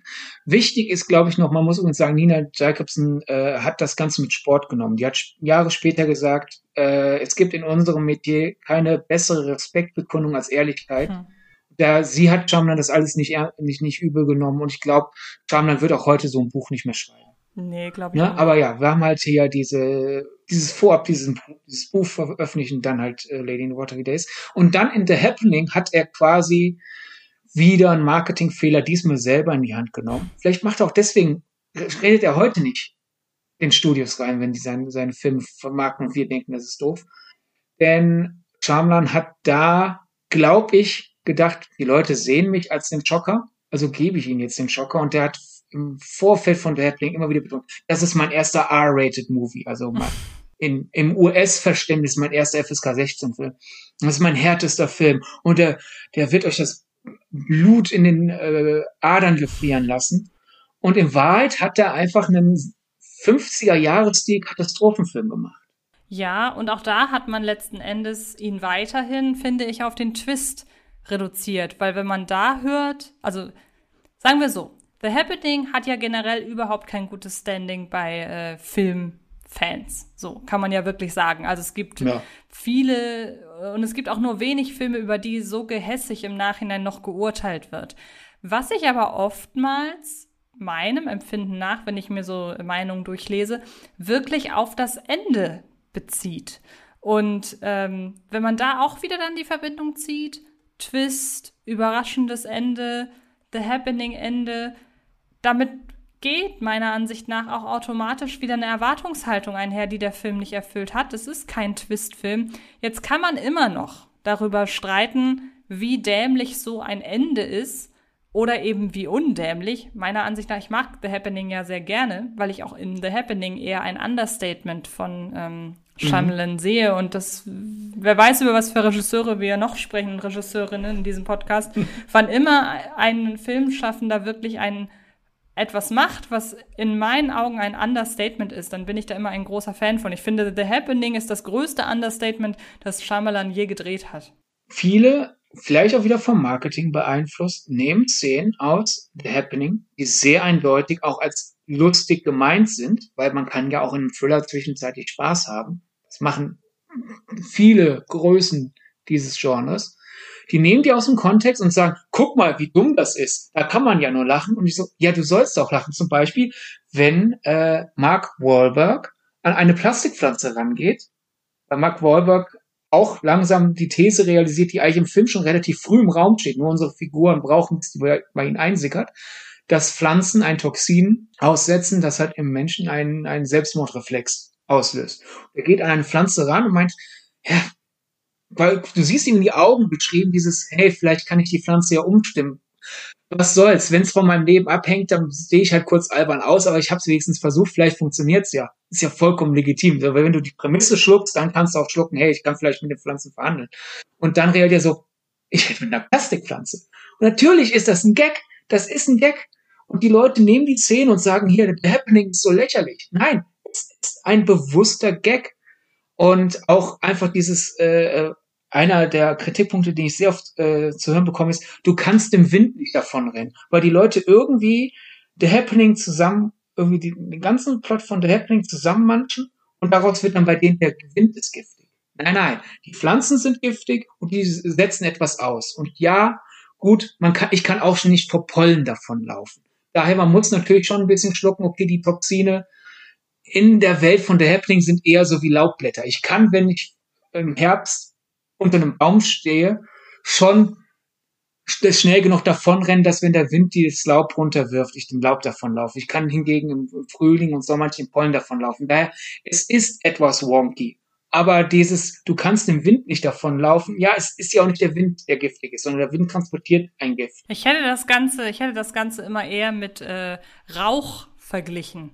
Ja. Weil das ist ja auch so, wenn man irgendwie hört, irgendwo ist äh, brennt es oder irgendwo ist etwas explodiert, dann breitet sich der Rauch ja auch aus und trotzdem werden die Leute gebeten, Fenster und Türen geschlossen zu halten, solange sie noch die Zeit haben. Also ich habe das immer mit Rauch ja. der Rauchentwicklung äh, verglichen. Und vor allem halt einfach, wenn, wenn Leute die Story von The Happening nacherzählen, machen die es immer in so einem nachäffenden Tonfall. So, die Pflanzen, die machen ein Toxin und das sorgt dafür, dass du dich selber umbringst. So, wenn du so eine Story zusammenfasst, ist alles lächerlich.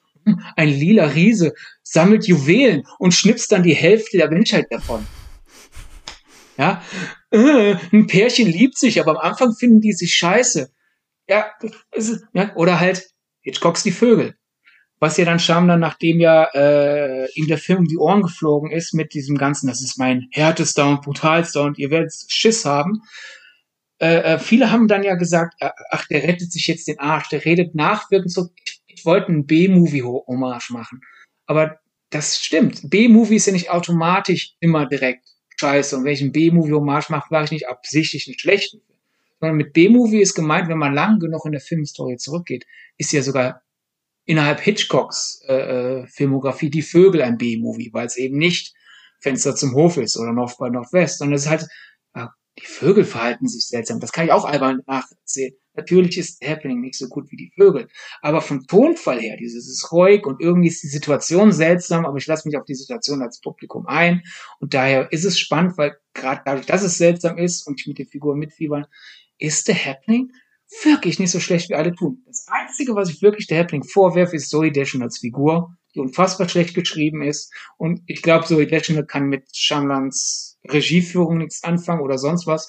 Jedenfalls ist die Figur komisch geschrieben und dann auch noch seltsam gespielt. Und ich glaube auch ein bisschen in Old macht äh, Shyamalan versucht es nochmal zu machen, weil die Hintergrundgeschichte ist ja sehr ähnlich. Der Happening haben wir ein paar, das wegen Kleinigkeiten Ehekrach hat oder Beziehungskrach hat, äh, basierend auf einer idiotischen Eifersuchtsgeschichte, die noch halb so wild ist und in Old macht das auch.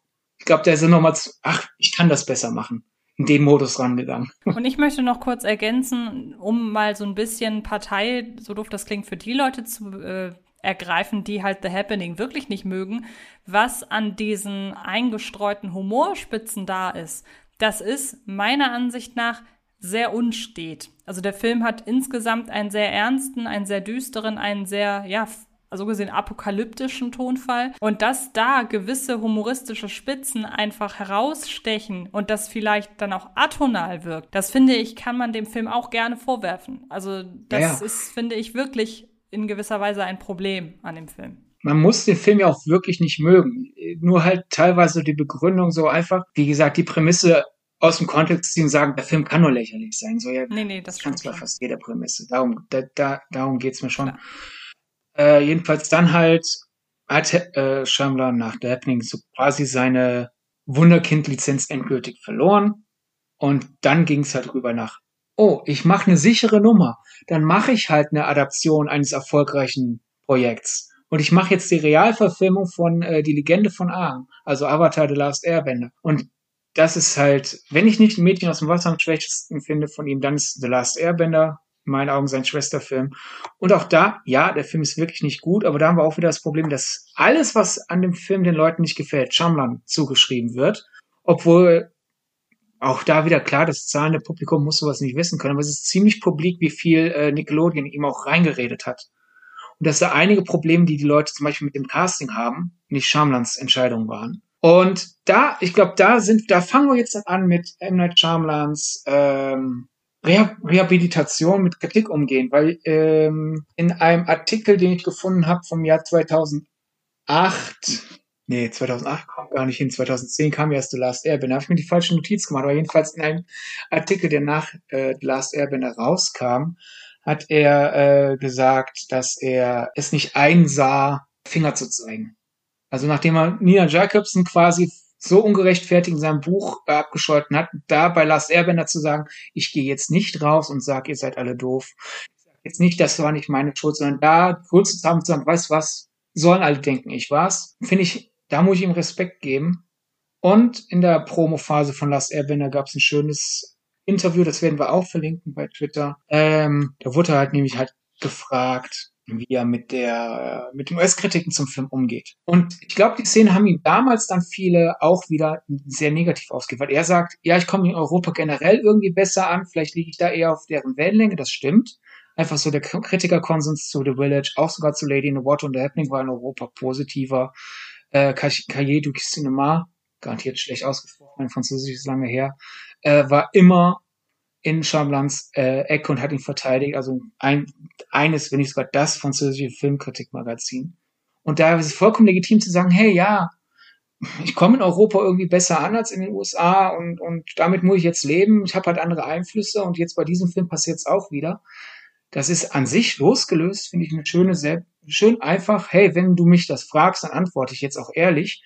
Und das ist halt für mich dann dieser Moment, wo wir nach vielen Jahren Shyamalan ist in, im Marketing sehr ungelenk und stellt sich was da, was er nicht ist. Da jetzt einfach mal ehrlich zu sein, das war für mich irgendwie so ein Wendepunkt in, in Shyamalans Selbstdarstellung. Halt nur schade für ihn, dass das mit Last Airbender passiert ist. Ja, für mich gehört äh, The Last Airbender im Grunde mit einem anderen Film zusammen. Und zwar nicht nur, weil die beiden direkt hintereinander gedreht wurden, sondern weil sie für mich was sehr Schönes veranschaulichen. Und damit äh, packe ich M. Night Shyamalan mal in eine Reihe mit, zum Beispiel eben auch einem Michael Bay.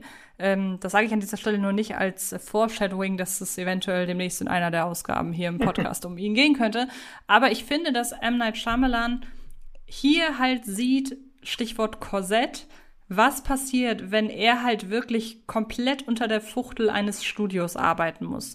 Denn ähm, bei Die Legende von Aang hat man ja, soweit ich weiß, auch noch mit seinem Namen geworben. Jetzt gar nicht groß, aber ich meine, er stand zumindest auf dem Plakat. Bei After Earth wiederum hat man ja seinen Namen dann sogar komplett weggelassen und hat den Film ganz und gar auf äh, Will Smith und seinen Sohn gemünzt das Studio hatte fast Schiss, das sollte erfahren, wer der Regisseur von dem Film ist, was halt keine gesunde Haltung ist. Genau. Vollkommen egal, wer der Regisseur ja. ist. Das, das, das kann nicht gut ausgehen. Und was ich interessant finde, ist, dass der Film ja trotzdem kein Erfolg war. Denn eigentlich ist er zu einem Zeitpunkt entstanden, in dem Will Smith richtig groß war. Ich meine, ist er so gesehen immer noch. Ich meine, wer, wer jetzt die Aladdin-Neuverfilmung gesehen hat, da haben am Ende alle irgendwie darüber gesprochen, wie hat Will Smith den Genie verkörpert. Also das ist immer noch ein wirklich extremer Kassenmagnet. Und trotzdem wollte After Earth keiner sehen. Hier war es dann aber so, dass diese Kritik an dem Film nicht auf M. Night Shyamalans Arbeit reduziert wurde, sondern hier ging es dann wirklich darum, der ganze Film war völlig vermurkst, wir kennen die Verbindung zu Scientology. Das war einfach kein guter Film und da hatte Shyamalan so gesehen, er konnte kaum was dafür, so, weil er hat halt, das war eine mehr oder weniger Auftragsarbeit und ich weiß, vielleicht klingt das doof, aber ist doch mal schön, wenn du in einem so negativen, oder sagen wir so, er war ja, war ja nicht seine allzu große Tiefe, aber, oder sein allzu großer Tiefpunkt in seiner Karriere, aber vielleicht war das mal ganz gut zu realisieren, ja, auch wenn er daran beteiligt war, er muss nicht automatisch das Problem sein, wenn ein Film von ihm ein Problem ist, quasi. Ja, oder sagen wir mal so, rückblickend glaube ich, und ich glaube, das würde er auch unterschreiben, können wir froh sein, dass After Earth ein Flop war, weil jetzt stell dir mal vor, mein, da, wir haben da immer noch das äh, Thema Gefühle rationalisieren und Familie. Daher kann ich verstehen, dass Shyamalan, als ihm das Projekt angeboten wurde, dass er sich da irgendwie verbunden genug gefühlt hat, um es zu machen.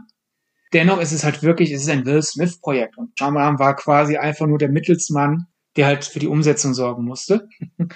äh, stell dir mal vor, das wäre ein Erfolg geworden. Mhm. Dann wäre doch wahrscheinlich Shyamalan dann erstmal so der, ah, okay, das ist jetzt unser Handwerk. Ja irgendein Star hat eine Ego-Trip-Idee.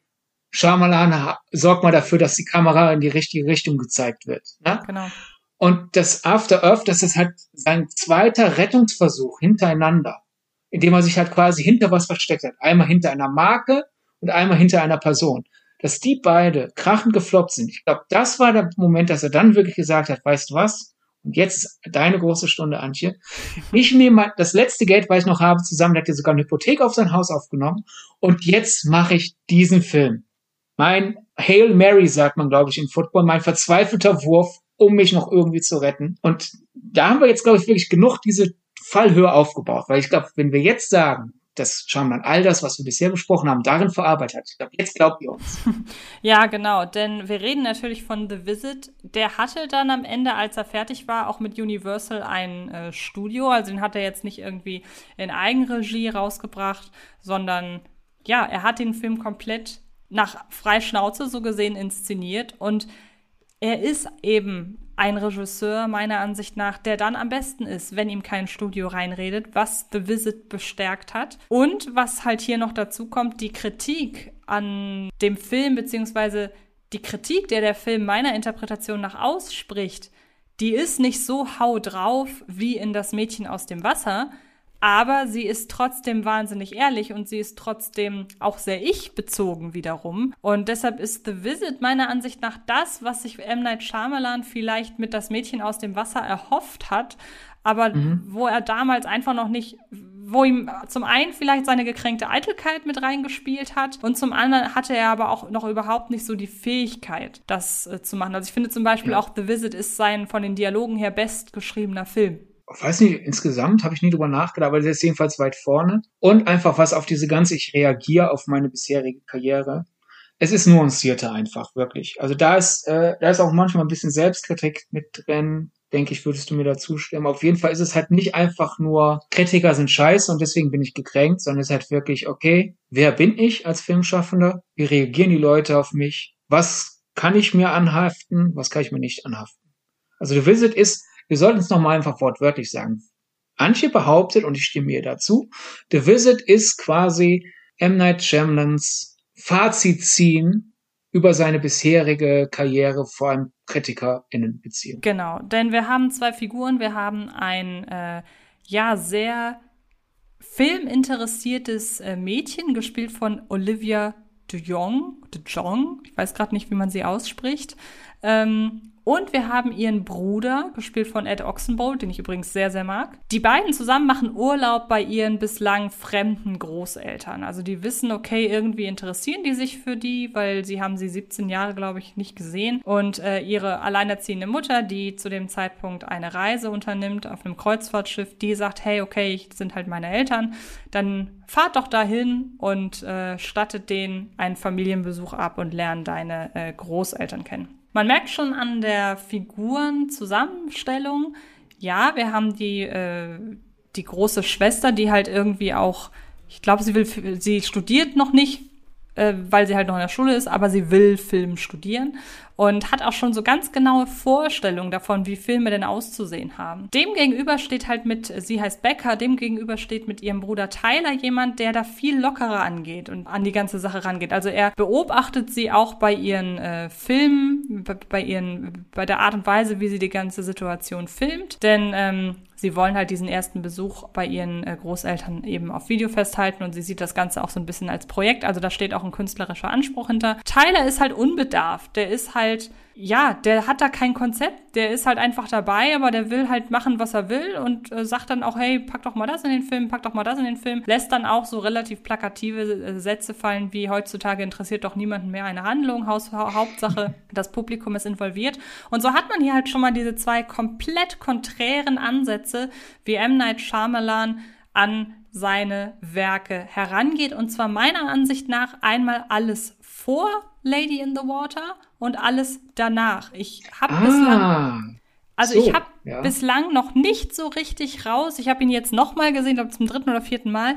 Meiner Ansicht nach spart er die Legende von Aang After Earth Phase aus, was ich aber sagen muss, total nachvollziehen kann, weil damit verbindet er ja nichts Persönliches. Interessant, ja, okay. Vor allem das passt die, das Mädchen ist ja älter, also genau. haben wir quasi den älteren Schamlan, also die längeren Filme, die länger her sind.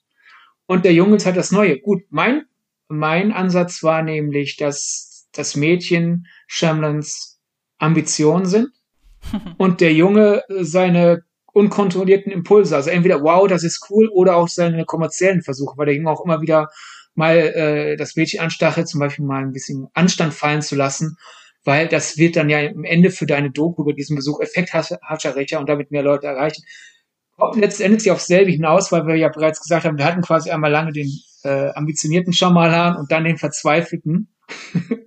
Eigentlich, wir haben unterschiedliche Interpretationen, es läuft beide auf selbe hinaus, was, was die beiden Kinder angeht.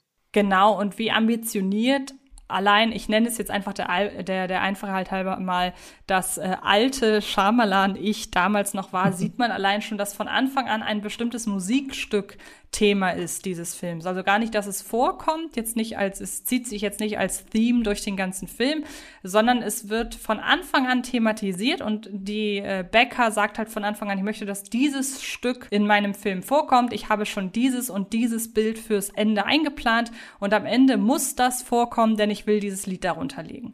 Ja. So, und ähm, dieses Lied verbindet sie mit ihrer Mutter, also es soll gleichzeitig auch eine Hommage sein. Wir wissen ja, dass M. Night Shyamalan, dass seine Familie und sein seine, sein Blick auf seine Familie, sein Verhältnis zu seiner Familie, Kindern, Eltern und so weiter, dass das immer schon Aspekte waren, die seine Arbeit sehr geformt haben, inspiriert, beeinflusst haben. Und ich finde schon, dass man an dieser Stelle halt wirklich erkennt, okay, da ist jemand, der hat einen genauen Plan, der will sich auch nicht reinreden lassen, weil sie ist ja auch eine, sie nimmt die Ideen von ihrem Bruder, der ja wirklich sich Mühe gibt zu sagen, ey, mach doch mal das und das, dann wirst du kommerzieller, so ungefähr. Das blockt sie ja auch immer ab und sagt, ja, ja, du, du hast ja keine Ahnung vom Filme machen. Und das passt halt alles wie die Faust aufs Auge. Und da muss ich halt auch sagen, das ist ja erstmal eine Interpretation, mit der bin ich jetzt noch gar nicht äh, so weit weg vom Konsens. Weil die habe ich auch schon das ein oder andere Mal in anderen Reviews gelesen. Weil sie ja, ja, genau, vereinzelt, also es, gut, Konsens, stimmt, Konsens würde ich es jetzt nicht nennen, aber da würde ich jetzt nicht die alleinige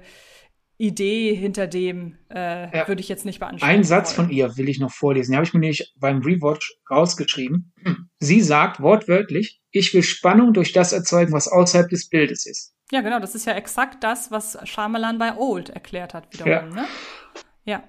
Und ähm, genau, damit haben wir halt, finde ich, die Figurenkonstellation und ihre Bedeutung abgehakt, würde ich sagen, weil wie gesagt. Dadurch, dass, dass der Junge ist ja jetzt egal, ob es äh, Shyamalans schlimmen Impulse sind oder die jüngeren Shyamalan-Filme, da haben wir auch ein bisschen Selbstkritik wenigstens drin. Also wenn wir jetzt sagen, M. Night Shyamalan setzt sich hiermit auseinander, es ist anders als bei Das Mädchen aus dem Wasser. Also es ist schwerer so zu tun, es wird, es ist schwerer, The Visit vorzuwerfen. Shyamalan findet sich einfach selbst geil. Genau, und es ist ja halt auch eben so, das Endergebnis ist ja eine Mischung aus beidem. Also sie hat, sie nimmt ja eben doch Elemente von ihrem Bruder mit auf. Und das ist ja auch ein Stück weit Selbsteingeständnis, dass sie nicht das alleinige Sagen über ihr Projekt am Ende hat. Denn ja. sie nimmt ja die, ähm, ja eben die Verbesserungs- und Optimierungsvorschläge ihres jüngeren Bruders an. Und von daher. Und es ja, trifft ja auch auf The Visit selbst dann zu als dass das ja, wir haben halt einen Film, es geht um eine kaputte Familienbeziehung, als das, die Enkel kennen ihre Großeltern nicht. Mhm. Ähm, und es gibt viel Unausgesprochenes in der Familie, auch obwohl die Geschwister sich mögen, sind da auch ein bisschen Antipathien drin. Äh, der Junge zieht jetzt zum Beispiel seine Schwester ein bisschen daran auf, dass sie halt äh, zu einigen ihrer Schwächen nicht steht. Aber obwohl das so eine intime Geschichte eigentlich ist, wurde sie halt wenn auch gegen Ende des Found-Footage-Hypes, im Found-Footage gemacht, was klar erstens billig ist, wenn Cameron äh, äh, sein Haus eine Hypothek noch aufnehmen muss, um den Film finanzieren zu können. Aber es ist halt auch, denke ich, der Versuch, irgendwie nochmal, ich will wieder hip sein. Bitte, liebes Publikum, find mich wieder cool, weil er, der hätte dieselbe Geschichte auch äh, im Stil von The Village erzählen können und es niemanden interessiert, glaube ich. Ja, wobei ich schon sagen muss, die Idee, das Ganze als Found Footage zu machen, wobei auch da wieder, ich bin heute so in Wortklauberei-Modus, äh, wo, wobei auch da natürlich wieder die Frage ist, inwiefern es Found Footage ist, einfach nur weil es mit der Handkamera gedreht wurde. Aber ich finde, es macht schon Sinn, weil man so ja umso mehr die Möglichkeit hat, diese Filmemacherperspektive zu Rate zu ziehen. Ich hatte die Diskussion auch nach der Pressevorführung, weil sich einer da aufgeregt hat, es ist ja gar kein Found Footage Film. Es ist ja nur ihre Doku. Aber es ist ja nicht ihre fertige Doku. Weil das Mädchen, so wie wir es kennenlernen, hätte diese, diese Doku nicht so ins Kino entlassen. Es ist quasi so, als wäre jemand in das Zimmer des Mädchens gegangen, hätte den Laptop des Mädchens gefunden und sich die Doku, wie sie jetzt gerade ist, in diesem Moment in ihrem Leben auf den Stick gezogen. Daher ist es für mich Found Footage. ich habe genau. jemand anderes Arbeit unfertig gefunden und veröffentlicht. Ja, gut, okay, das verstehe ich so. Ähm, aber nun kommen wir zu dem Punkt, den ich bislang nirgendwo gelesen habe. Und ich möchte hier, wie gesagt, sagen, nur weil das meine Interpretation ist, muss die nicht stimmen. Das muss auch nicht die Inter Intention Schamalans gesehen, äh, gewesen sein. Ich wünsche mir so sehr, dass ich ihn irgendwann mal fragen kann, was er denn zu meiner Interpretation Sei nicht sagt. so bescheiden. Du hast ihn doch zu Wayward Pines auch schon, das war dein zweites Interview Du hast ihn zu Wayward Pines interviewt und über den Film ausgefragt. Der hat gesagt, ja, bist aber eine heißen Sache auf der Spur. Ja, gut, das stimmt soweit, aber es geht ja da um die Details. Und ähm, okay. da habe ich ja nun einige Dinge in dem Film halt wirklich genommen und die eins zu eins so interpretiert, dass es für mich ins große Ganze passt. Wie gesagt, noch einmal der Hinweis, ich interpretiere sehr, sehr gerne, aber wenn es irgendwie darauf hinausläuft, dass ich so interpretiere, dass am Ende der Filmemacher dasteht, als wäre er ein Vollidiot, dann sehe ich da ehrlich gesagt keinen Sinn drin. Aber hier in diesem Fall macht es mir halt Spaß und irgendwie passte es auch zu Shyamalans bisherigen Werken. Und ihr könnt ja einfach mal uns auch schreiben, wie ihr zu der Interpretation steht, denn jetzt komme ich dazu, wie ich denn in dem Verhalten der beiden Großeltern, die ja sich im Laufe des Films immer verrückter und merkwürdiger und gefährlicher benehmen, wie wie ich darin denn die Mechanismen der Presse sehe. Denn meiner Ansicht nach oder meiner Interpretation zufolge, ja, spiegeln Oma und Opa in diesem Fall, die ja auch keine äh, Namen haben, wieder, wie die Presse reagiert. Denn natürlich, das ist das Erste, sie spiegeln das Verhalten oder, oder sie reagieren auf das Verhalten der beiden ähm, jungen äh, Menschen, die sie hier besuchen kommen. Und das ist ja klar, wenn M. Night Shyamalan einen äh, Film veröffentlicht, dann reagieren da Leute drauf. Soweit erstmal so komplett banal. Aber dann kommen eben Momente da rein, A, wo natürlich direkt reagiert wird auf irgendwelche äh, Aussagen von den beiden äh, jungen Menschen, die sich halt direkt wieder auf diese Filmthematik beziehen. Da gibt's also äh, direkte Reaktionen darauf. Es gibt gewisse Interviewsequenzen, wo direkt auf Anweisungen der, äh, der Regisseurin, sag ich mal, ähm, dann entsprechend gehandelt wird. Aber es sind für mich vor allen Dingen Dinge, die so im Detail passieren, wo ich sage, hm, also irgendwie finde ich das schon interessant. Es gibt beispielsweise die Szene, wo die Großmutter in einem Schaukelstuhl sitzt und sich kaputt lacht und dann denkt, äh, sagt, äh, sagt Becker, ah, okay, du musst wohl gerade etwas sehr, sehr Witziges vom Fernseher schauen oder äh, im Fernsehen sehen oder so. Und man sieht aber, dass sie gar nicht hinguckt. Da ist kein Fernseher. Sie lacht einfach nur. Wer in unserer Branche arbeitet, der kriegt das hin und wieder auch mal mit, dass Leute frühzeitig Pressevorführungen verlassen und dann liest man aber ein paar Tage später doch die komplette, die Kritik zum kompletten Film. Das heißt also, und es gab ja vor einigen Jahren mal diesen Skandal, dass eine Kritik zu Fifty Shades of Grey erschienen ist. Dabei wurde der Film der Presse vorab gar nicht gezeigt. Also es gibt ja diese, ähm, diese Fälle davon, dass Leute einen Film nicht komplett oder sogar gar nicht angucken und dann am Ende drüber schreiben. Das fand ich so eine Sache, ich sag, da kann man äh, geteilter Meinung drüber sein, aber irgendwie fand ich das interessant. Dann kommt noch hinzu, dass die beiden Großeltern in ihrer ganzen Art und Weise immer mehr auf Konfrontationskurs gehen. Also man hat das Gefühl, dass am Anfang wird noch beschwichtigt und am Anfang wird noch versucht, das Ganze, ja, so gewisse Dinge einfach blumig auszudrücken. Man versucht seine eigenen Schwächen zu verstecken. Man versucht äh, ähm, nicht konfront. Was ist das Gegenteil von ko kommunikativ zu sein? Und plötzlich wird das Ganze immer harscher, bis am Ende der Großvater dem Jungen einfach eine volle Windel ins Gesicht klatscht. Und wir wissen alle, wenn der, wenn manch ein Kritiker, manch eine Kritikerin irgendwann nicht mehr weiter weiß, dann wird sie vulgär. So. Und ähm, das ist halt dieses typische, ab dem Moment, wo eine Kritik hämisch wird, ist sie meiner Ansicht nach nicht mehr ernst zu nehmen, aber das äh, steht auf einem anderen Blatt. Ich möchte da jetzt an dieser Stelle gar nicht so die allzu große Wertung äh, abgeben.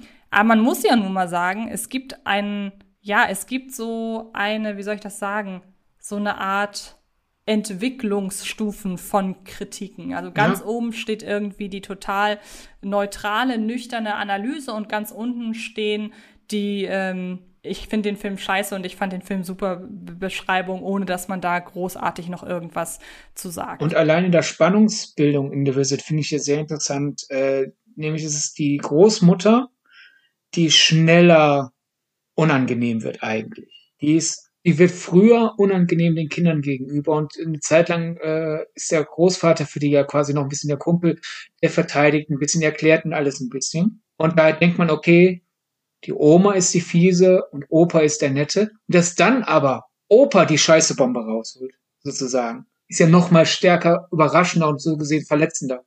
Dass der, den man für harmloser hielt, auch irgendwann nur noch mit Scheiße wirft, wortwörtlich. Ja, eben, genau. Und dann kommt halt noch hinzu, dass The Visit ja nun mal einen Schlusstwist hat. In diesem Fall, äh, nein, oder ja, doch, es ist so ein halber Twist, weil am Ende eben halt äh, herauskommt, dass die beiden vermeintlichen Großeltern gar nicht die Großeltern sind. Das sehe ich auch eben halt so, dass Shyamalan da eben sagt, oder dass er da so ein bisschen den Finger darauf legt, dass manche Leute, die sagen, wir, wir machen Filmkritik, vielleicht gar nicht unbedingt welche sind. Also, dass sie halt sich nicht als Informant oder Analyst oder Tippgeber für den Zuschauer verstehen, sondern ja, Fehlergucker und Miesmacher sind. Und ähm, das finde ich irgendwie alles ziemlich, ziemlich passend. Also genauso wie es ja dieses berühmte Yahtzee-Spiel gibt, wo Jung und Alt miteinander spielen und ähm, man halt merkt, wie der Großvater so seine ganz eigenen äh, Spielweisen hat und dann wird er darauf hingewiesen, dass er vielleicht mal von diesen alten und festgefahrenen Sachen ab, äh, ablassen sollte und sich stattdessen mal auf das aktuelle Spiel einzulassen und halt einfach, wie gesagt, von seinen alten Gewohnheiten abzuweichen. Und äh, da sträubt er sich ja total gegen und wird richtig sauer dann. Also ich finde, das ist alles irgendwie ein Subtext den ich jetzt nicht so weit hergeholt finde. Ich weiß nicht, ob du auch noch ein paar Szenenbeispiele dafür hast, weil du kanntest ja meine Interpretation. Ja, mein, mein Ansatz wäre jetzt gerade bei, es sind gar nicht eine Großeltern, wäre jetzt für mich eher für Shyamalan die Selbsterkenntnis gewesen, Kritiker sind nicht meine Freunde, müssen sie auch nicht sein. Oder so, Weil ja. dadurch genau. natürlich auch so ein bisschen, er wurde halt, wie gesagt, äh, äh, im Anfang seiner Karriere, der ja gar nicht der wahre Anfang seiner Karriere war, Wunderkind, neues Spielberg, neuer Hitchcock, was dann manche Leute Schamlern in den Mund gelegt haben und dann gesagt haben, guck mal, wie arrogant er ist. Dabei, wie ich betitelt werde, kann ich ja nicht steuern als, als Regisseur. Und dass er sich dann vielleicht auch ein bisschen zu sehr davon abhängig gemacht hat, dass halt die Kritikerschaft in seiner Ecke steht. Und wenn man dann einfach realisiert, die sind nicht meine Familie, tut's auch nicht mehr so sehr weh, wenn ihnen dann mal ein Film nicht gefällt. Ja, genau, sehe ich auch so. Ja, von außen, wir haben noch die Figur der Mutter, ähm, wo ich immer so ein bisschen am Überlegen bin, ist sie vielleicht wir, sind, also soll sie den Außen oder die außenstehende Person in diesem Fall verkörpern oder ist sie halt die Inspiration, weil das ist ja auch eine Sache, die in The Visit äh, gezielt von äh, Becker angesprochen wird, dass sie halt sagt, so, ähm, ich mache das für sie, also für sie machen sie äh, diesen, äh, diesen Urlaub, damit sie eben auf Kreuzfahrt fahren kann. Für sie nimmt sie dieses, äh, nimmt sie dieses Musikstück, das unbedingt am Ende auftauchen soll. Also ähm, ich habe ganz spontan, ist sie vielleicht äh, eine Studiochefin, so quasi Nina Jacobson? So dieses, sie setzt ja, man, man müsste ja als Mutter eigentlich, wenn man seine Kinder zu den Großeltern schickt, die man auch schon lange nicht mehr gesehen hat, überprüfen, ob alles in Ordnung ist. Ist also die Mutter vielleicht so das Studio, das Schamlan den Kritikern zum Fraß vorwirft? Ja, vielleicht. Also das, ja, wobei ich halt, und, und du meinst dann quasi, dass, äh, dass Becker, ja, wobei man könnte ja dann sagen, dadurch, dass Becker ja dieses Musikstück, das sie nimmt, ihr zuliebe am, unter die Endszene legt, das hatte für mich so ein bisschen den emotionalen Wert einer Aussöhnung auch. Dann wären also wir wieder bei Nina.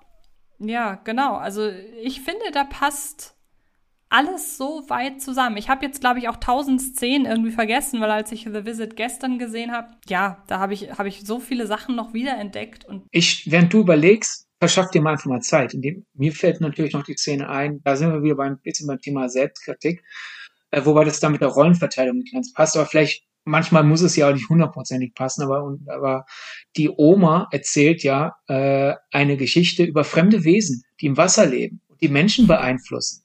Und alle haben ganz seltsame Namen in dieser Geschichte. Und alle im Raum, die gerade Oma zuhören, finden diese Geschichte unfassbar verwirrend und unsinnig und lahm. Ja. Also Erinnert euch das an etwas? Ja, also da steckt viel Schamalan Ja. drin. Und ähm, Der Junge rappt ja im Abspann und trägt dabei eine Cappy mit der Aufschrift Haters Love Me. Ja, das wäre dann quasi die, das wäre dann quasi die Besinnung darauf, dass äh, The Visit quasi von Tyler inszeniert wurde, aber immer noch äh, Spurenelemente von Becker beinhaltet. Also Ja, oder für mich simpler ist es einfach, er hat sich das von der Seele geschrieben und er ist jetzt halt wieder, er hat einen Reset quasi gemacht. Shyamalan musste sich das von der Seele schreiben und seither, seit der Promo zu, zu, zu der, wie gesagt, bei After Earth fand er ja nicht statt. Bei Last Airbender hat er diesen einen Moment, wo er aus Promo-Gewäsch rausredet und versucht sich zu erklären, warum seine Karriere auf einmal so anders wirkt und wie verwirrend es ist, dass Amerikaner anders reagieren als Europäer. Und seit The Visit ruht M. Night Shyamalan mehr in sich. Er spielt keine gekünstelte, ich war in der Anderswelt-Rolle mehr. Er ist auch nicht mehr so steif. er redet ehrlicher darüber. Er hat jetzt in mehreren Interviews gesagt, dass er hat Geschichten erzählt, die, die ihn bewegen, die ihm in seinem Leben irgendwie resonieren. Äh, er hat im Wired Autocomplete Interview gesagt, äh, ich will Filme machen, die meine Persönlichkeit ausdrücken, die meinem Geschmack entsprechen und die mit der Zeit mehr Anerkennung erf äh, erfahren. Und dann zwinkert der so fast so ein bisschen dreckig in die Kamera, so nach Motto, wie The Village mittlerweile besser dasteht als damals, Unbreakable. Ähm, selbst The Happening findet mittlerweile schneller Respekt als noch 2008. Und da, ich glaube, das ist einfach dieses, hey, ich lasse das nicht mehr an mich rankommen. Und daher ist so neckig ein doch etwas nervigen Jungen. Der soll auch nerven jetzt nicht so, dass, dass Shyamalan bei der Figur versagt, aber dass dieser nervige Junge stolz sagt, komm, Haters haben, Haters love me. Das ist, glaube ich, man muss es da nicht so sehr verkopfen, das ist einfach so dieser eine Impuls. Ich sehe halt vor meinem geistigen Auge, wie Shyamalan, als die Idee gekommen ist, wie er zufrieden im Regiestuhl zurückgesagt ist und dachte, ah, das wäre so eine Last von ihm. Genau, und die, diesen Eindruck, dass er mehr in sich ruht, ähm, kann ich sogar ein Stück weit, ich will jetzt nicht sagen bestätigen, weil das würde den Eindruck erwecken, dass ich mich alle paar Jahre mal mit dem treffe oder alle paar Monate, das tue ich ja nicht. Aber ich habe ihn ja zu äh, Split interviewt und da wirkte er halt, er wirkte sehr zugänglich und durchaus selbstbewusst, aber immer auf jede Frage, die ihm gestellt wurde, wirkte er auch immer so ein bisschen ich hoffe, das war jetzt gerade richtig, was ich gesagt habe. Also es hatte so ein bisschen was von, er regeneriert sich gerade, aber konnte noch nicht alles ablegen. Und ähm, vielleicht unterstreicht das das so ein bisschen, denn man muss ja sagen, The Visit kam wiederum auch nicht bei allen gut an. Er hat wirklich äh, im, im Zuge von The Visit sind wenig äh, Shyamalan Häme gefallen in Kritiken, so habe ich das wahrgenommen. Ähm, aber er wurde ja jetzt auch nicht übertrieben gehypt. Dafür aber im Nachhinein Split und ja, mit Abstrichen Glas, was gar nicht unbedingt was auf den, sich auf den Inhalt und die Inszenierung bezieht, sondern ja tatsächlich von dem, äh, sondern sich tatsächlich auf den ähm, Marketing-Coup bezieht. Das ist M. Night Shyamalan im Jahr 2017 war es, glaube ich, oder 18. Split war 16, Glass war 19. Ah, 16 sogar. Ähm, dass es ihm allen Ernstes im Jahr 2016, in den Zeiten, in denen sämtliche Filmdrehs und Dreharbeiten irgendwie über Social Media kommuniziert werden, dass es ihm gelungen ist, ein Sequel zu inszenieren, ohne dass im Vorfeld bekannt wurde, dass es ein Sequel ist und ohne auch, dass das Studio darauf ja, bestanden hat, es als Sequel zu vermarkten. Denn man muss ja mal überlegen, Warum machen Filmstudios Sequels und äh, Remakes und Reboots? Weil der Stoff bekannt ist, weil der Stoff im besten Fall schon Fans hat und man dann mehr Leute ins Kino zieht. Und hier hat man allen Ernstes darauf verzichtet. Und nicht ganz, ähm, das Studio selbst wusste ja noch nicht mal, dass es eine Fortsetzung finanziert hat. Genau, Story. im Vorfeld, aber dann, ja. dann wussten sie es. Ja, dann genau. wussten sie es, aber allein halt, weil du auf die Geheimhaltung so ein bisschen rausgingst, dachte ich, das schön zu ergänzen, dass halt Glass, äh Quatsch, Split war ja Universal, Unbreakable war damals noch Disney. Und äh, unter anderem äh, zusammen äh, unserem äh, guten Freund Dominic Porschen hat er das im Interview erzählt. Wir werden das einfach auch mal verlinken auf äh, Twitter mhm. als Bonusmaterial. Erzählt halt, wie er ähm, den Bruce Willis Gastauftritt am Studio vorbeigemogelt hat. Und dann halt die studiointerne Vorführung, so Leute, ich bin fertig, wir gucken uns meinen Film an. Und dann sitzt da am Ende eine Figur, an den Universal keine Rechte hat. Weil Shannon das heimlich vorher schon mit Disney geklärt hat, dass das geht. Und dann sitzt da, und ich freue mich so viel, weil die Sache ist auch die, äh, ich mochte Split nicht. Ich, ich gehöre da nicht zur Mehrheit. Insgesamt kam Split ja sehr gut an. Und er, wurde, er hat für mich gut angefangen, wurde immer schlechter in meinen Augen. Ich war richtig genervt. Und dann kommt da halt dieses Ende. Und ich wusste ja, wie sehr. Night Shyamalan es am Herzen lag, die Unbreakable-Geschichte zu Ende zu erzählen. Und er tönt die Musik. Ich so, hat er da bei seinem eigenen Score geklaut? Und dann ist da Bruce Willis. Und es ist dieselbe Figur. Ich habe mich da vor Freude im, im, im Sessel gewunden, weil ich dachte, ich kann das nicht fassen. Und jetzt stelle ich mir halt vor, wie Shyamalan da quasi dieselbe Bewegung wäre gemacht, wie um ihn herum alle so, was hast du gemacht? Ähm, nein, dürfen wir das? Und umso schader finde ich es leider, dass meiner Ansicht nach Glass der schwächste der drei Filme ist. Ich weiß, du siehst das anders. Du mochtest mhm. Glass ja wesentlich mehr als äh, ich. Ähm, das kann ich schon mal so vorweg sagen. Ähm, was aber an Glass jetzt hier nochmal spannend ist, ist, dass du da einige, noch einige Meta- äh, und Kritiker und Karri Karriere-Kommentare drin gefunden hast. Ja, genau. Also den, den, ich spoile doch nicht. Es weiß doch jeder, dass es so und so ausgeht. Kerl hatte ich ja schon erwähnt vorher. Mhm. Aber mein Gedanke ist halt, nochmal halt zur Zusammenfassung, Unbreakable, dann halt Split. Wie gesagt, ich mag den nicht, aber generell kam er ja sehr gut an. Und äh, in beiden Filmen geht's ja, sollte irgendwie das hier soweit gehört haben und nicht wissen, in Unbreakable spielt Bruce Willis halt einen Mann, der erfährt, dass er quasi ein Superheld ist, weil er außer Wasser unkaputtbar ist. Der hat ein Unglück überlebt und außerdem, wenn er Leute berührt, erahnt er, ob, ob die etwas Böses im Schilde führen.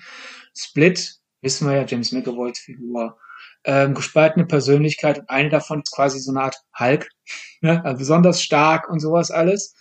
Und äh, Glass dreht sich halt darum, dass dann eine von Sarah Paulson gespielte Figur ankommt, die in eine Nervenheilanstalt steckt und den einredet, ihr denkt, ihr seid super? Ihr denkt, ihr habt Superkräfte? Nein, ihr seid nichts Besonderes. Ihr bildet euch das alles nur ein. Vielleicht fällt bei manchen jetzt der Groschen, aber dass man halt, ihr wisst, der Comeback-Film, aber Überraschung, dann Split, einmal sind die Leute wieder auf dem M. Night Shyamalan Zug aufgesprungen. Und dann ist der nächste Film, der du schreibst, handelt davon, dass die Schurkin des Films Leuten einredet, sie könnten nichts, sie seien nichts Besonderes. Also ich glaube, dass M. Night da so ein bisschen nochmal so diese, diesen, diesen, einfach diesen Schock abgeschrieben hat. Ich will damit nicht sagen, dass äh, Glass war, wenn man sich den anschaut, vom Tonfall her, hat er wirklich, finde ich, überhaupt nichts Gehässiges. Ich denke nicht, dass Shyamalan damit sagt, hier alle Leute, die zwischenzeitlich an mir gezweifelt haben, sind Schurken. Aber ich glaube schon, dass er einfach die persönliche Erfahrung, wie es ist, gesagt zu bekommen, das war alles Einbildung. Eine großen Leistung. Die waren Zufall, die hast dir schön geredet, in Wahrheit kannst du nichts. Dass er dieses Gefühl genommen hat und als er dann halt die Szenen rund um Bruce Willis Figur, James McAvoys Figur und auch Samuel L. Jackson, dem auch eingeredet wird, er sei nicht so, so toll wie wie, äh, wie er bis dahin dachte. Ich glaube, da ist schon viel persönliche Erfahrung einge einge eingeflossen. Und um jetzt direkt den Bogen zum Anfang dieser Folge zu schließen, in der wir ja über Old sprachen, ein kurzer Hinweis an dieser Stelle noch, denn das ist kein Spoiler. Ähm, in Old ist M. Night Shyamalan oder hat M. Night Shyamalan diesmal die Rolle desjenigen inne, der ja die Leute, die Männer und Frauen, die Kinder, die ähm, die Story dann im Grunde zwei Stunden alleine an diesem altmachenden Strand bestreiten, der sie dahin fährt, der sie im Grunde in ihr Verderben äh, stürzt und dann schmunzelnd dabei zuguckt, was passiert. Und wenn das wirklich so seine Auffassung dessen ist, was er jetzt gerade macht, dann finde ich, ist das eine hundertprozentig korrekte Selbsteinschätzung. Denn genau das macht er ja. Das ist ja jetzt gar nicht großartig noch irgendwie kommentierend. Er nimmt sich Figuren, er packt sie in ein Szenario und guckt, was passiert. Ähm, beziehungsweise hat wahrscheinlich, er hat im Vorfeld sehr genaue Pläne, was passiert, aber das, das, das kann man, glaube ich, so sagen.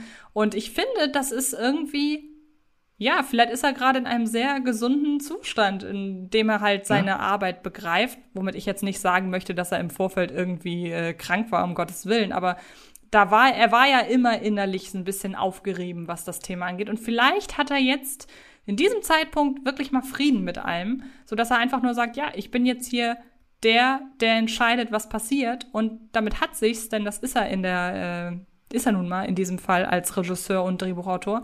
Und ähm, ich glaube, das ist ein ganz schönes, ganz schöner, ganz schöne Schlusserkenntnis. Ja. Vor allen Dingen, weil halt auch dieser Kreis sich so schön geschlossen ja, hat. Ja, und einfach auch da nochmal, weil da ja auch manche ah, selbst diesen Old Cameo von ihm dann schlecht reden und auch so sagen, ja, realisiert er nicht, was er tut. Also du besetzt, besetzt dich doch als Thriller-Regisseur nicht selber in der Rolle der Person die andere ins Verderben führt und realisierst das nicht. Also was, was ja. sehr manche Leute, Schamlan, unterschätzen.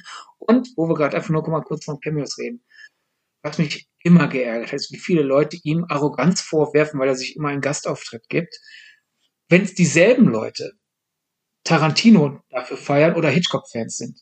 Wenn man generell sagt, ich finde Cameos von Regisseuren arrogant, dann ist das ja eine Meinung, die unterschreibe ich nicht, aber das, das muss ich respektieren, dass da jemand anders denkt. Aber ich weiß halt noch eine der ersten Realisationen, wo ich, die ich hatte, wo ich dachte so, irgendwie kommt mir das doppelmoralisch vor, war halt Shemlin, diese arrogante Sau, die sich selber immer Cameos gibt. Ich liebe Tarantino. Hä? Und ähm, da können wir vielleicht auf einen kommenden äh, Podcast äh, anweisen. Es gab ja in vielen äh, Tarantino-Filmen eine Kameraeinstellung, die vorkam. Der hat die irgendwann aufgelegt, aufgegeben, diesen berühmten Trunkshot. Also halt aus der Froschperspektive raus aus dem Kofferraum. Und ich kannte in der Schule jemand, großer Tarantino-Fan, hat sich immer riesig auf den Trunkshot gefolgt, fand aber Michael Bay scheiße, weil er immer diese 360-Grad-Kamerafahrt aus der Froschperspektive macht. Denn das war ja einfallslos, in jedem Film diesen Shot zu machen. Tja. Eins und eins könnt ihr selber zusammenzählen da draußen. Ich möchte an dieser Stelle festhalten, wäre ich Regisseurin, würde ich mich natürlich auch in jeden Film reinschreiben. ähm, nein, würde ich wirklich machen. Wenn ich schon entscheiden könnte, wer was wie passiert, ich würde mir immer ein Cameo geben, natürlich. Ähm, und damit möchte ich die, heute Folge, die heutige Folge auf diesem sympathischen Level abschließen. Weißt du was, ich rette dich. äh, äh, ich würde mich nicht selber immer besetzen. Mein Regie-Markenzeichen wäre, ich würde immer irgendwo eine weiße Ente oder Donald Duck äh, äh, ja. verstecken. Je nachdem, was die Lizenz ermöglicht. Damit seien die Sympathien an dieser Stelle komplett verteilt.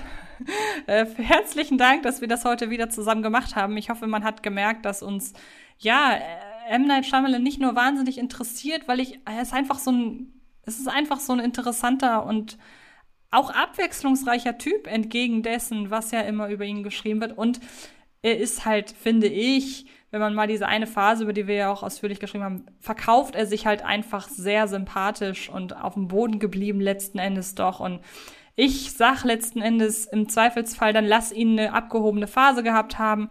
Hauptsache, er hat jetzt realisiert, ja. ich bin so, wie ich jetzt bin, nämlich als äh, Strippenzieher in äh, mal mehr, mal weniger spannenden Geschichten. Da ist mein Platz und das spricht von einem gesunden Selbstverständnis ja. und und vor allem so viele Leute heulen, dass so viele Filme aus Hollywood gleich seien und ziehen dann über Shyamalan her. Weil die Sache ist die, natürlich, wir haben es selber gesagt, er macht zwischenzeitlich auch mal schwache Filme.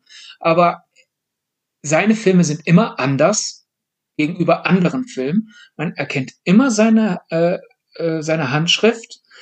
Äh, ist eine sehr spezielle Handschrift, aber er zieht sie durch, außer vielleicht After Earth und Last Airbender, aber selbst da merkt man ein bisschen die Shyamalan-Handschrift und daher, selbst wenn ihr einzelne Filme von mir nicht mögt, ich finde allein gerade aufgrund dieses Kritikpunkts alles gleich, alles gleich, verdient er doch wenigstens Respekt dafür, dass er es schafft, seine Sache so durchzuziehen. Genau. Und damit sind wir durch. Ich äh, wollen wir noch kurz erwähnen, was die nächsten Themen unserer Folgen werden. Zumindest eins haben wir jetzt hier schon mehrmals anklingen lassen und das hast du auch gerade noch mal so ganz subversiv untergebracht zum Thema alles gleich, alles gleich. Also äh, ein nächstes Regie oder Regisseur, ich will es jetzt nicht Porträt nennen, aber eine intensive Auseinandersetzung mit seiner Vita und auch mit seiner öffentlichen Wahrnehmung wird Michael Bay sein. Freue ich mich auch schon wahnsinnig ja. drauf. Und, und nächste Woche ist quasi die Brücke zwischen Shyamalan und Michael Bay, denn es geht einerseits um Spoiler quasi, wie Filme sich selbst spoilen. Und das ist ja ein Thema, das bei Shyamalan immer von Interesse ist. Gleichzeitig geht es aber auch um Markennennung, was dann halt die Michael Bay-Seite der ganzen Sache ist. Und genau. den Rest hört ihr halt einfach in sieben Tagen. Das würde ich auch sagen. Und nachdem ihr diesen Podcast gehört habt, werdet ihr die Filmwelt mit anderen Augen sehen. Vielen Dank, dass du dabei warst, wieder, Sydney. Und dann äh, hören wir uns da draußen nächste Woche wieder. Wir entschuldigen uns, wir haben äh, die äh, unsere eigentlich ursprünglich mal angepeilte Laufzeit ein wenig überreizt. Aber ich glaube, das Thema hat das auch hergegeben. Deshalb, wenn ihr bis hierhin gehört habt, vielen, vielen Dank. Und äh, genau, dann hören wir uns nächste Woche wieder. Dann auch wieder kürzer. Dann auch wieder kürzer, genau. Bis dahin. Tschüss. Tschüss. Das war Filmgedacht. Ein Podcast von Fred Carpet mit freundlicher Unterstützung der völlig filmfanaten Köpfe von Anche Wessels und Sidney Schering. Film gedacht kann Film gelauscht werden, und zwar auf allen gängigen Podcast-Plattformen.